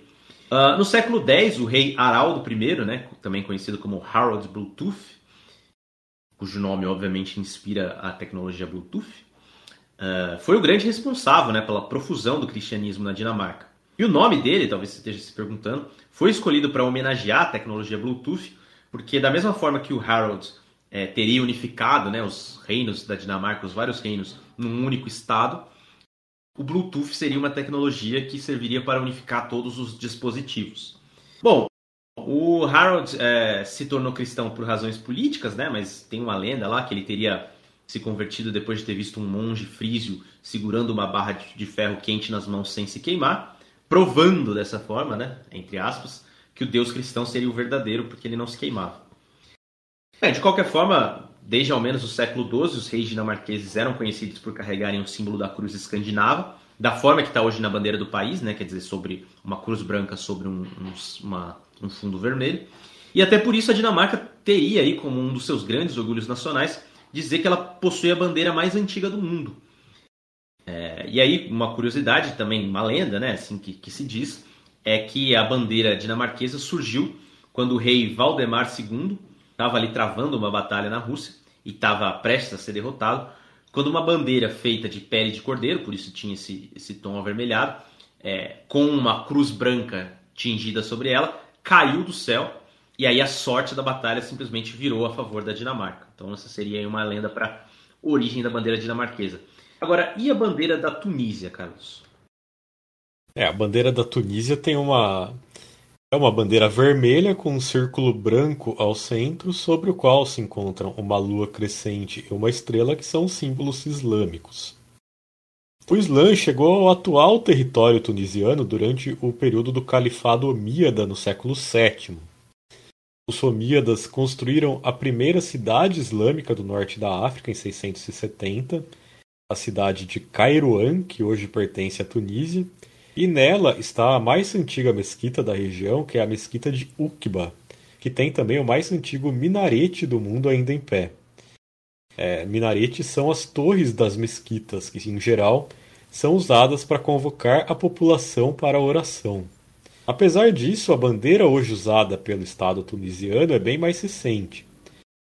Múltiplas bandeiras foram usadas por navios de Tunis, variando de acordo com quem controlava a cidade à época e os beis de Tunis chegaram a usar bandeiras com a espada de Ali, um dos míticos companheiros de Maomé. Mas no século XVIII, países muçulmanos no Mediterrâneo passaram a usar uma simples bandeira vermelha em representação ao sangue dos mártires assassinados pelas cruzadas.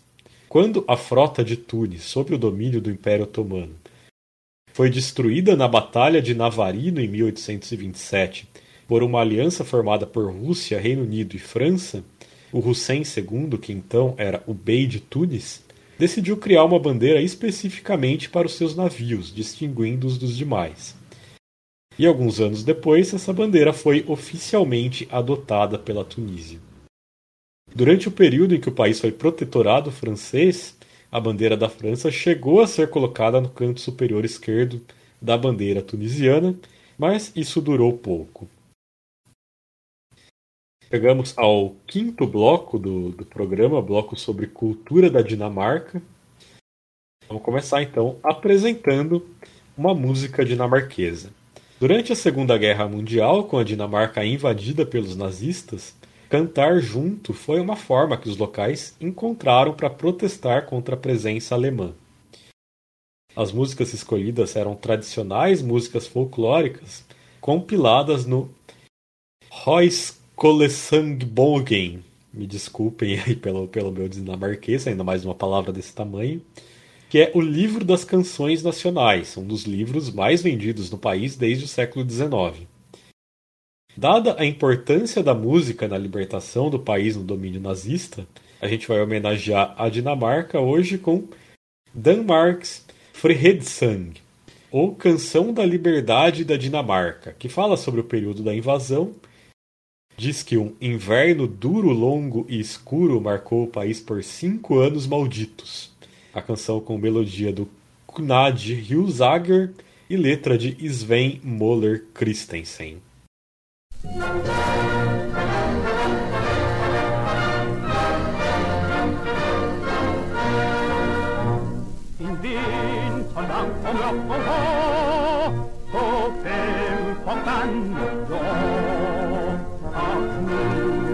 Knuget i sin far Med kul og sult og savn Og der gik slid på skoven Skår på skår Og der gik røden skab i slaget her På det gode strand Alle land skal alle Og kan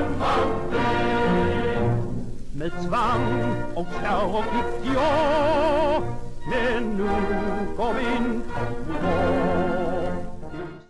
Os dinamarqueses têm em sua história grandes contribuições com a ciência.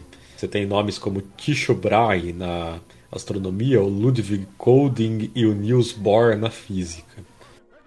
Na literatura, claro, tem o Hans Christian Andersen, que é o criador de muitas histórias infantis é, Patinho Feio, Pequena Sereia. É, Pequena Sereia, inclusive, que é homenageada por uma estátua de bronze, que é um dos principais cartões postais de Copenhague.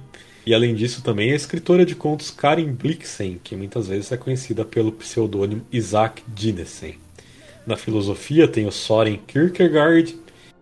Nas artes, a gente pode falar do compositor Carl Nissen e do movimento cinematográfico Dogma 95, que tinha a proposta de valorizar os artistas entre os quais os diretores, escritores e atores, e menosprezar os efeitos especiais e a tecnologia. Os proponentes do movimento são dois dos principais cineastas dinamarqueses da história, o Lars von Trier e o Thomas Winterberg. Aliás, combinando duas grandes contribuições dinamarquesas à cultura, a nossa indicação de filme da Dinamarca é A Festa de Babette, de 1987, dirigido pelo Gabriel Axel e vencedor do Oscar de melhor filme estrangeiro. É, filme baseado no conto da Karen Blixen barra Isaac Dinesen e traça a história de duas irmãs luteranas fervorosas que acolhem uma empregada francesa. E essa empregada, Babette, um dia ganha na loteria e resolve preparar um grande banquete para as irmãs. E aí, a partir daí, a gente recomenda que vejam o filme. A Dinamarca é um país cujo território quase totalmente está localizado na península da Jutlândia, que é aquela pontinha para cima no mapa da Europa Ocidental. Essa península também tem uma parte da Alemanha. Além da Jutlândia, o território dinamarquês tem um arquipélago de mais de 400 ilhas, sendo a maior delas a Zelândia. Nada a ver com a Nova Zelândia, não confundir. E é nesse, nesse arquipélago que está a capital Copenhague. E embora o Estado dinamarquês faça parte da União Europeia, após o Brexit, ele se tornou o único país da União Europeia por não a optar por não adotar o euro como moeda nacional, mantendo a coroa dinamarquesa como sua moeda. Aurélio, e sobre a língua dinamarquesa, o que é que a gente pode falar? A língua dinamarquesa é muito próxima de outras línguas escandinavas, né, como sueco e norueguês, e elas são inteligíveis entre os seus falantes. Então, de certa forma, é quase como você aprender três línguas de uma vez. Então, se você acha inútil aprender dinamarquês ou sueco norueguês, saiba que tem uma utilidade. Você está meio que aprendendo três línguas em uma. Uma curiosidade interessante sobre o idioma dinamarquês é que as dezenas são baseadas no número 20 e não no número 10. Então a palavra para 60 em dinamarquês é 3. E o nome completo né, do número 60 é Trecintive, que significa 3 vezes 20. O que até, de certa forma, de, depois que eu escrevi isso, eu fiquei pensando, é similar um pouco ao francês, né? O francês chega lá no 80 e já e não, não existe a palavra 80, né? Assim, no francês é 4 vezes 20, né? É 80. E, e aí 90 é 90, né? Que é 4 vezes 20 mais 10. Então é uma loucura. Então tem uma certa é, coerência com esse grupo aqui, né? Bem, Carlos, e aí tem aquela questão, né? Só o calor traz felicidade, né? A gente tem aquela imagem do Brasil como um país da alegria, da felicidade e tal. Mas a verdade é que, assim, depende de para quem você pergunta. Porque se você levar em consideração o ranking mundial de felicidade da ONU, a resposta é que felicidade não tem nada a ver com calor. Porque a Dinamarca já foi eleita várias vezes o país mais feliz do mundo por esse relatório e caiu para segundo. Mas não é que ela foi ultrapassada pelo Brasil ou sei lá, pela Colômbia né, algum país tropical assim. Não, ela foi ultrapassada justamente pela Finlândia, que também é um país frio pra caramba, né? É, esse é um ranking que existe desde 2011. E aí, quem tá ouvindo talvez se pergunte assim: ah, como que dá para medir felicidade? Obviamente você tem mais de um método, né?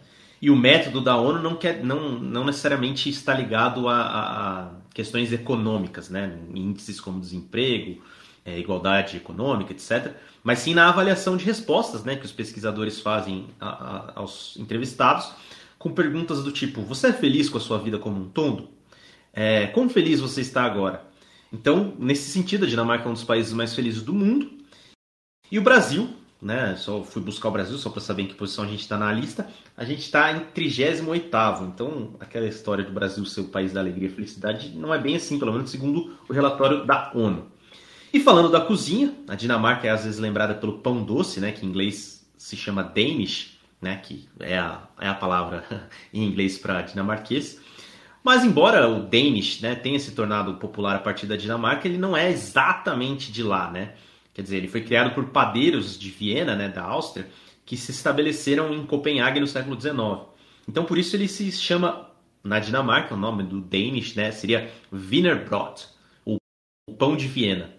E eu tentei procurar uma tradução para Danish em português, mas não, acho que não é um, né, uma coisa que a gente come muito assim, né? Então esse pão doce não, não faz parte aí do nosso, do nosso dia a dia. É, eu acho que quando se vende no Brasil, se é que vende em algum lugar, deve, devem chamar de Danish mesmo, né? Mas se a gente for falar da cozinha tradicional dinamarquesa, ela tem as suas origens entre os camponeses e tem alguns pratos bem marcantes, né? Como o smørrebrød, é, seria uma espécie de sanduíche aberto feito com pão de centeio. Em geral se coloca recheios frios, né, ou queijos, mas também é, pode podem ser feitos smørrebrods de pão, é, de, de carne ou de peixe. Agora o, o prato nacional mesmo leva porco, né? A gente está falando do Stag Flask Med Persilevsovs. Desculpa aí meu dinamarquês, gente, quase babei aqui falando. Traduzindo seria algo como porco assado com molho. Você tem aí né, fatias crocantes de barriga de porco, servidas com molho branco, é, um molho com salsinha e várias batatas como acompanhamento. Curiosamente, esse prato se tornou, se tornou tradicional, em especial em noites de eleição, é, também porque né, os políticos são chamados aí pejorativamente na Dinamarca de porcos, então eles fazem muito esse prato na noite da eleição. É uma tradição dinamarquesa que eu descobri aqui pesquisando para o programa. E há também quem sirva esse prato com compota de maçã. Agora, será que os dinamarqueses bebem muito, né? Como ficou mais ou menos implícito naquele filme Druk, mais uma rodada, que é justamente do Thomas Winterberg, que o Carlos mencionou, e que também ganhou o Oscar de melhor filme estrangeiro, só que agora mais recentemente, né? E a resposta é que sim, os dinamarqueses bebem bastante.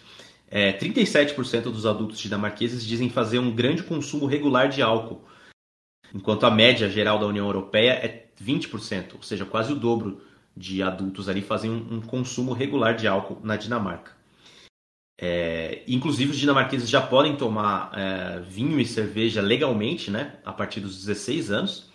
E para algumas bebidas que têm gradação alcoólica mais elevada, aí eles têm que esperar os 18. Mas aí eles esperam tomando cerveja e vinho e está tudo bem. Uh, sobre, bebidas, sobre bebidas dinamarquesas, vale a pena experimentar aí, talvez a Aquavita, né? Tô, tô é, mencionando para vocês aí, quem sabe irem buscar, que é um destilado escandinavo, que é feito à base de grãos ou de batatas. E claro, o hidromel, né, que é um fermentado de mel também de origem nórdica, que é muito citado na mitologia nórdica aí como uma bebida que era tomada e tal. Hidromel, quem joga RPG aí já sabe bastante sobre o hidromel. Bom, eu passo a bola, literalmente a bola pro Carlos agora para a gente falar sobre futebol, mas também faço a pergunta para ele se ele já tomou aí alguma coisa de aquavita, o próprio hidromel, e se ele gostaria de comer o Stagged Flask Mad Persilesovs. Olha, esse prato aí me, me apeteceu extremamente, Aurélio. É, acho que eu vou até comprar uma passagem aqui para Copenhague para experimentar, porque me deu uma grande vontade. E o hidromel agora é comum que tenha nesses pubs nórdicos, essas. Em vários lugares agora do Brasil que servem hidromel. Não sei qual o grau de, de compatibilidade desse hidromel com, com o original, né? Não sei se é de verdade ser esse hidromel dos, dos pubs brasileiros, eu já tomei. E assim, é uma bebida ok, não, não é minha bebida preferida, mas é gostosinho. Bom, então iniciando o nosso bloco sobre futebol, a Dinamarca chegou até as semifinais da Euro 2020 diante da Inglaterra, que jogava em casa, e foi eliminada graças a um pênalti muito polêmico já na prorrogação. O goleiro Kasper Schmeichel, filho do lendário Peter Schmeichel, e que, assim como o pai, tem longa carreira no futebol inglês, chegou a defender o pênalti batido pelo Harry Kane, mas o, Kane marcou no rebote. O técnico dinamarquês, o Kasper Hjulmand, que ainda está à frente da seleção, deu entrevistas depois muito revoltado com a marcação do pênalti. Ainda assim, é claro que o grande episódio que ficou para os dinamarqueses da Euro passada não foi isso, foi o caso do Christian Eriksen. O Eriksen, considerado craque da equipe, colapsou em campo diante da Finlândia no jogo da primeira fase, disputado em Copenhague. Ele sofreu uma parada cardíaca, foi ressuscitado ainda em campo, deixou o gramado consciente. E uma hora depois, quando chegou a notícia de que o Eriksen estava em estado estável no hospital, a UEFA ordenou que a partida reiniciasse contra a vontade dos dinamarqueses, ameaçados de perder por WO se não voltassem a campo. O Eriksen tinha contrato com a Inter de Milão, mas por ter implantado um cardioversor desfibrilador, foi proibido de atuar na Itália. Em janeiro ele foi anunciado pelo Brentford, um clube recém-promovido, né, clube pequeno da Premier League, que estava um pouco abaixo do seu nível mas abriu as portas para ele voltar para o futebol e agora ele se transferiu para o Manchester United. É, então voltando aí a um clube do seu nível. Meses depois da sua volta ao futebol, em março, o Eriksen voltou a campo pela seleção dinamarquesa contra os Países Baixos e marcou um gol dois minutos depois da sua entrada, apesar da derrota por 4 a 2. A Dinamarca atualmente tem um, um bom time e isso se deve muito a um clube chamado Nordjylland, fundado em 2003 a partir da fusão de outras duas equipes. Mas tem sido uma grande fonte de cérebros para a Federação Dinamarquesa de Futebol. O Hjulmand, o técnico, veio de lá, assim como a sua comissão técnica e o seu gerente de futebol. Além disso, o clube elevou o nível das suas categorias de base e revelou jogadores como Matias Jensen e o Mikkel Dansgaard, em entrevista ao New York Times, o diretor do clube afirmou que tenta estruturá-lo de forma a ser uma universidade, pensando na formação dos atletas como pessoas e não como jogadores apenas. Além disso, outras equipes passaram a investir na educação dos atletas em vez de só no desenvolvimento de talento. Segundo o Rasmus Ankersen, que é presidente do Midtjylland, é outro importante clube da primeira divisão dinamarquesa, o pensamento independente faz parte da cultura do país. Por isso, hoje a seleção teria tantos líderes que, inclusive, quase peitaram a UEFA no caso Eriksen. O resultado disso é que as gerações de jogadores nascidas a partir de 94 e 95 hoje estão no auge e dominam a seleção. E eles passaram também a tornar a, a liga dinamarquesa muito mais competitiva, o que tem refletido na evolução do futebol da seleção. Aurélio, tem uma piada muito comum quando a gente se aproxima dos sorteios das chaves das Copas do Mundo, que é que Argentina e Nigéria estarão na mesma chave. Para 2022 isso não foi possível porque a Nigéria não se classificou para a Copa, mas França e Dinamarca é um duelo que rivaliza com Argentina e Nigéria. Exatamente, Carlos, até porque é, a Dinamarca chega à sua sexta Copa do Mundo, né? Um, um número que parece baixo para um país tão tradicional. E dessas, em só duas, ela não enfrentou os franceses. Em todas as outras, o sorteio colocou os dois países lado a lado na fase de grupos. Em 98, na França, eh, os donos da casa ganharam por 2 a 1. Em 2002, completando o vexame dos então campeões mundiais, Os franceses perderam por 2 a 0 e acabaram eliminados já na fase inicial. E em 2018, na Rússia, as duas seleções ficaram no 0 a 0. Então, os franceses pessimistas e otimistas podem dizer que vem como bom ou como mau agouro agora está aí no, no, no grupo da Dinamarca. Para os otimistas, é claro, é possível dizer que os dois títulos mundiais vieram em edições que enfrentaram os dinamarqueses. E para os pessimistas, dá para ver um ciclo, né? Copa do Mundo enfrentando a Dinamarca acaba em título, Copa do Mundo seguinte enfrentando a Dinamarca, novamente acaba em eliminação na primeira fase. A gente vai descobrir o que vai acontecer é, agora no Catar. Também é curioso né, que o grupo D da, da Copa do Mundo 2022 tem três das quatro equipes da Copa do Mundo 2018, só com a Tunísia substituindo o Peru. Aliás, o sorteio inicialmente definiu que a chave teria França, Dinamarca, Tunísia e o vencedor do confronto entre, Austra... entre Austrália e Peru pela repescagem. Então poderíamos ter aí quase que um grupo. É... Bom, de qualquer forma, o Austrália e o Peru seriam ali repetições é, do, da, da, da, de três seleções que estiveram no mesmo grupo em 2018. No fim, quem passou foi a Austrália. E sobre as poucas participações da, Austra... da Dinamarca em mundiais, tem uma explicação simples, né? É que o profissionalismo no país foi permitido de maneira muito tardia, só em 71, né? Com a Liga Dinamarquesa de Futebol se tornando profissional só em 1978. Então, isso explica aí a Dinamarca é, demorar tanto para chegar, é, ou, ou, melhor, ter tão poucas participações em Copas do Mundo. E aliás, já que eu mencionei aqui a, a, a questão da, da repescagem entre Austrália e Peru, né? A Austrália entrou como representante da Ásia, na verdade, e ela eliminou o Peru com um truque que lembrou bastante o que o Louis Van né, o técnico neerlandês, fez lá em Holanda e Costa Rica na Copa de 2014. Teve um fraco 0 a 0 né, que perdurou por praticamente toda, todo o jogo e mais a prorrogação. E o técnico australiano, Graham Arnold, trocou no último minuto o seu goleiro titular, que era o Matthew Ryan, pelo reserva, o Andrew Redmayne. Então é como se ele estivesse fazendo uma ameaça ali, né? Agora eu vou colocar o pegador de pênaltis, né? Vou colocar um cara só para entrar para os pênaltis. O Redmayne teve sucesso, né? Conseguiu pegar uma cobrança e chamou a atenção, né? Virou meme na internet e tudo mais por, por ficar fazendo uma dancinha ali. Uh, e além disso, como ficou provado depois, o goleiro peruano, o Galiese, né? Ele tinha uma garrafinha com anotações, né? Sobre onde cada uh, batedor australiano colocaria a bola. E aquelas garrafinhas que os goleiros deixam ali do lado da trave, né?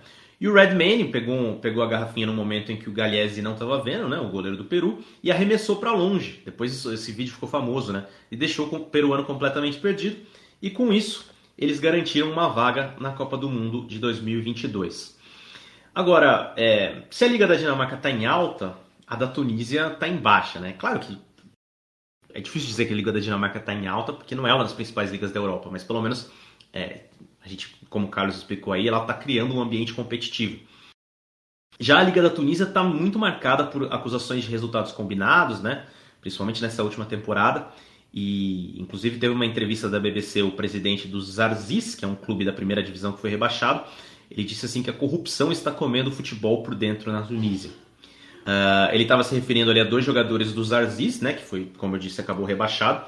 Eles foram punidos com banimentos de cinco anos do futebol por terem feito corpo mole, né, que resultou num empate aí que rebaixou o próprio Zarzis, assim como um dos principais rivais, né, é, um time da, da cidade de Metlaoui, na Tunísia. Inclusive, foi uma revolta local tão grande que é, várias pessoas saíram na rua, né, tiveram atos de violência aí para marcar esse, esse protesto contra esse, essa entregada né, que, que rebaixou o time. E teve até uma greve de trabalhadores numa fábrica de fosfato ali da região. E o pior é que essas as acusações elas não são de hoje, né? elas estão se tornando cada vez mais comum na liga tunisiana. E a Federação Tunisiana, olha, não parece muito interessada em, em resolver o problema, é, é considerada aí conivente com o caos. E essa semana, Carlos, né, pelo menos na semana que nós estamos gravando, não sei quando o nosso ouvinte vai estar ouvindo isso, né? Mas essa semana tivemos um amistoso entre Brasil e Tunísia e tivemos um outro episódio muito vergonhoso, né? O amistoso ocorreu em Paris, mas uma banana foi jogada em campo para ofender aí de forma racista os jogadores brasileiros. E a Federação da Tunísia, embora tenha feito ali a crítica ao ato, é, afirmou que precisava, na verdade, investigar né, se o agressor tinha sido realmente tunisiano, né, abre aspas porque eles escreveram. Nós estamos surpresos que estão ignorando o comportamento ideal exibido pelos mais de 40 mil torcedores da Tunísia presentes. Fecha aspas. Então, assim, eles criticaram o ato de racismo e falaram, ah, não, sa não sabemos se fomos nós, e tipo, não vamos julgar todo mundo só por um ato de, de racista, de racista, né? De racismo, enfim. É, então, enfim, foi uma, eu achei uma resposta um pouco esquisita, essa resposta da, da Federação Tunisiana. De qualquer forma, o Sukail Kmira, que é um repórter esportivo é, tunisiano que trabalha na BBC, afirmou que aquele era um novo patamar de vergonha para o futebol do país. Ele disse que violência e hostilidade, infelizmente, não são novidades nos estádios tunisianos, assim como o uso de lasers e vaias ao hino adversário. Mas jogar bananas é um novo fundo do poço. É, foi, foi o que disse o Soukail Kibira, que é um jornalista é, tunisiano. E pra, só para encerrar essa parte de futebol da Tunísia, Carlos, para não dizer que a gente só foca no negativo, a Tunísia é uma seleção africana tradicional, né? A gente falou sobre, inclusive, sobre a importância do futebol na sedimentação da identidade nacional do país no episódio 29 do Copa Além da Copa, sobre independência no norte da África.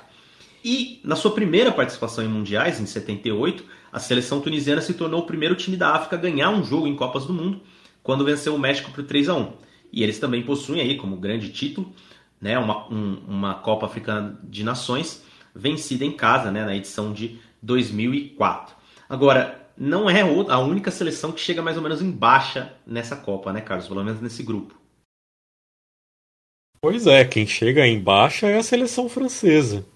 A seleção francesa também precisa reverter essa recente maldição das seleções campeões mundiais eliminadas na primeira fase. O que é muito esquisito, é difícil entender o que acontece.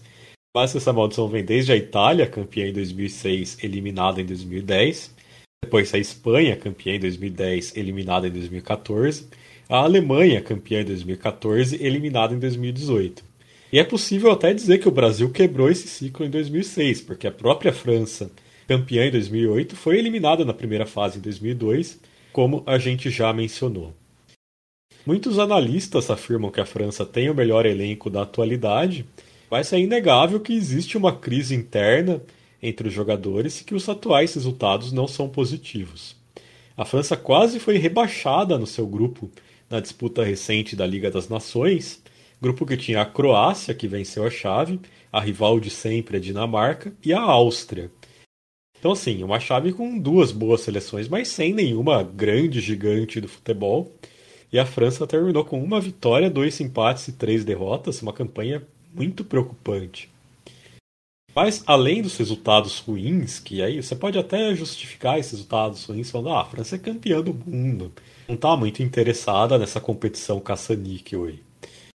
Então até ter esse lado. Só que preocupam os rumores de que o elenco estaria seriamente rachado.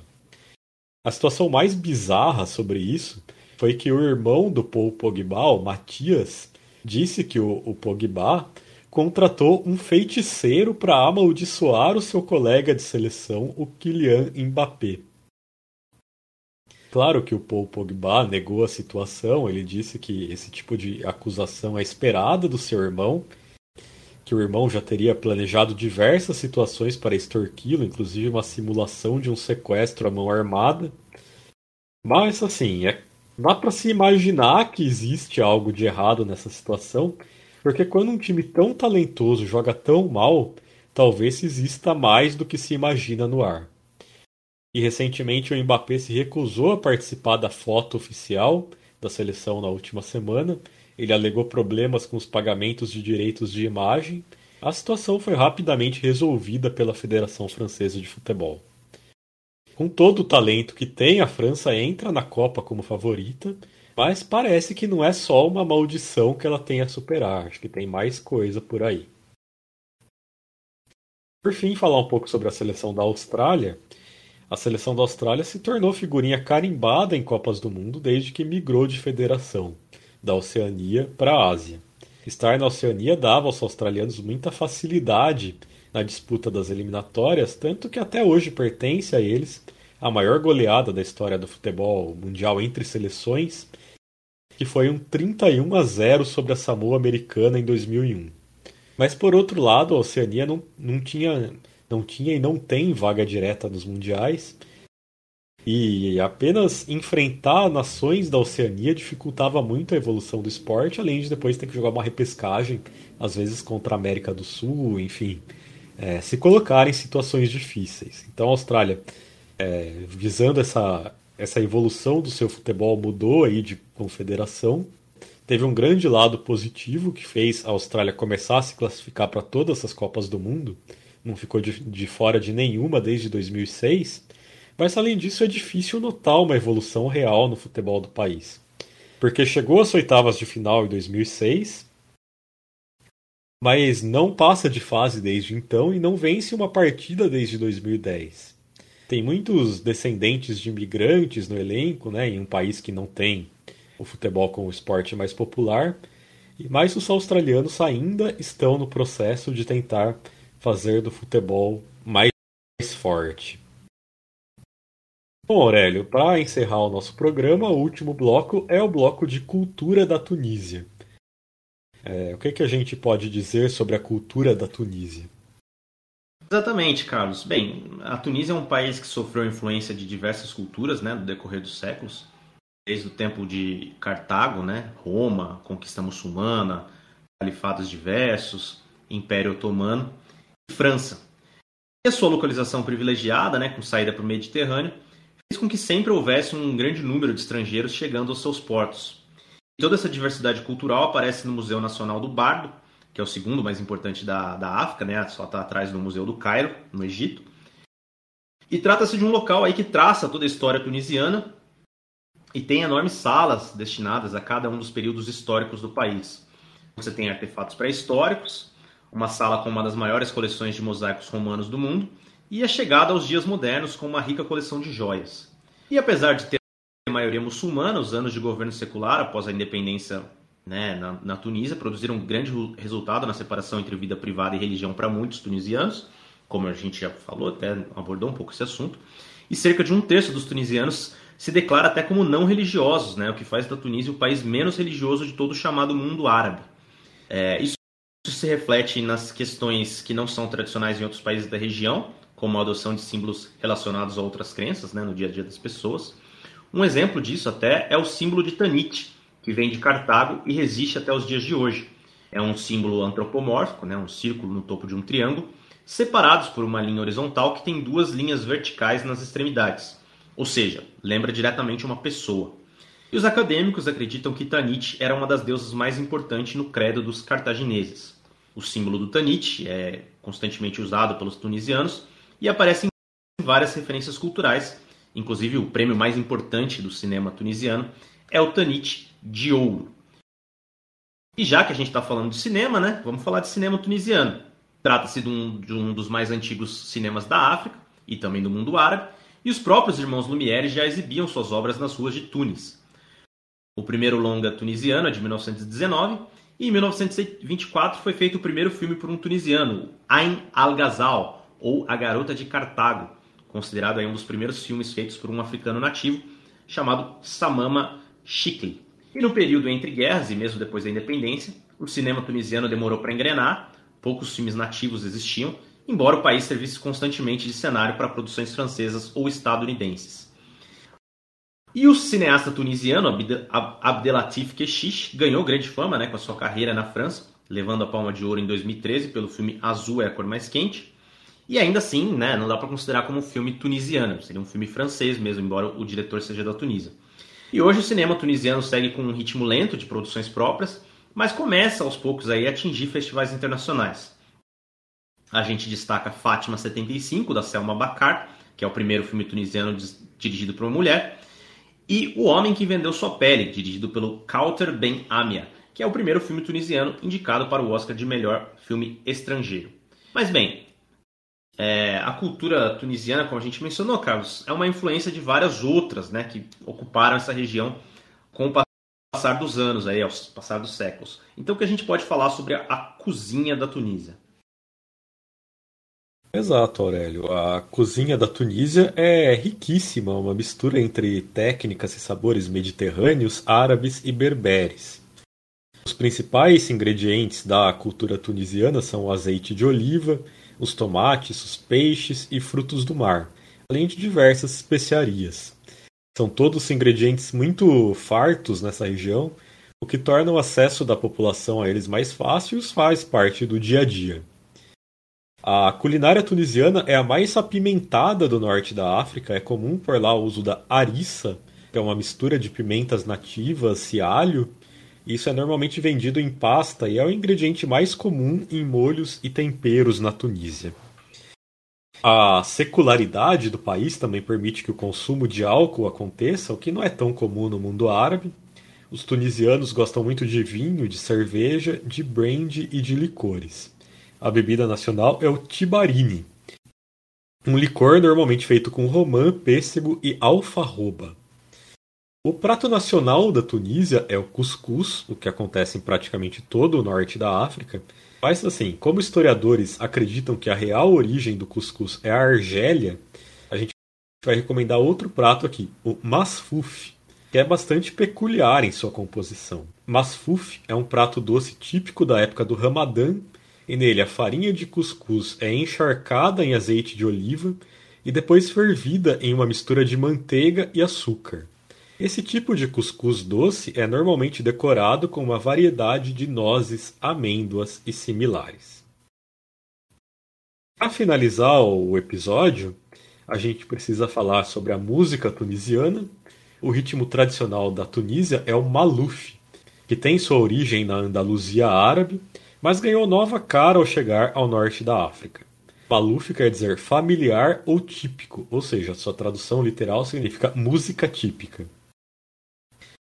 O maluf é tocado por pequenas orquestras compostas por violinos, cítaras, flautas e percussão. Normalmente é tocado em público, em eventos como casamentos e cerimônias de circuncisão. E gravações são bastante raras.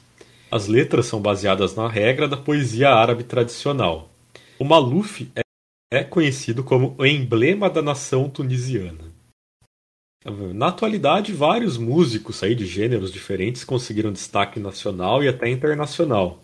Em 1982, o F.R. David chegou ao topo das paradas mundiais com Words, uma canção em inglês. E além do pop, que segue tendo sucesso, também há músicos relevantes no hip hop, no trip hop, no heavy metal e até na ópera. Então é isso, pessoal. Agradeço imensamente mais uma vez a audiência de vocês. Apoie o Copa Além da Copa, a gente precisa do seu apoio para continuar produzindo. apoia.se barra Copa Além da Copa. R$ reais por mês você nos ajuda, R$ reais por mês você começa a receber benefícios. Inscreva-se no nosso canal do YouTube para acompanhar ali a nossa série Os Países da Copa do Mundo. Siga a gente no Instagram e no Twitter. É, para finalizar aqui o nosso episódio, a gente volta daqui a duas semanas, mais ou menos, com um episódio sobre o grupo E. Mas para finalizar, vou passar aqui a bola para Aurélio se despedir, dizer se ele topa encarar um masfufe e chamar a nossa música de encerramento. Cara, eu encaro muito, né, o masfufe. É... Assim, sinceramente, já falei aqui sobre comidas de influência árabe, né? Para mim, pode mandar e nunca tinha pensado em comer um cuscuz doce, mas manda bala. É, bom, mas é isso, Carlos. É, mais um episódio aí entregue, né? Vamos para os quatro finais. Agradeço a todo mundo que ouviu até aqui. Aliás, algumas pessoas apareceram, inclusive, para dizer que ouviram os, os, episódios até o final. Agradeço o pessoal. É, devia ter anotado o nome deles, né? Porque eu não vou lembrar agora, mas quem sabe no próximo. Então é isso, né? E aí não tem como a gente fechar esse, esse episódio sem ser com um tradicional Maluf tunisiano em uma das suas raríssimas aí gravações. Fechamos o programa com música tunisiana.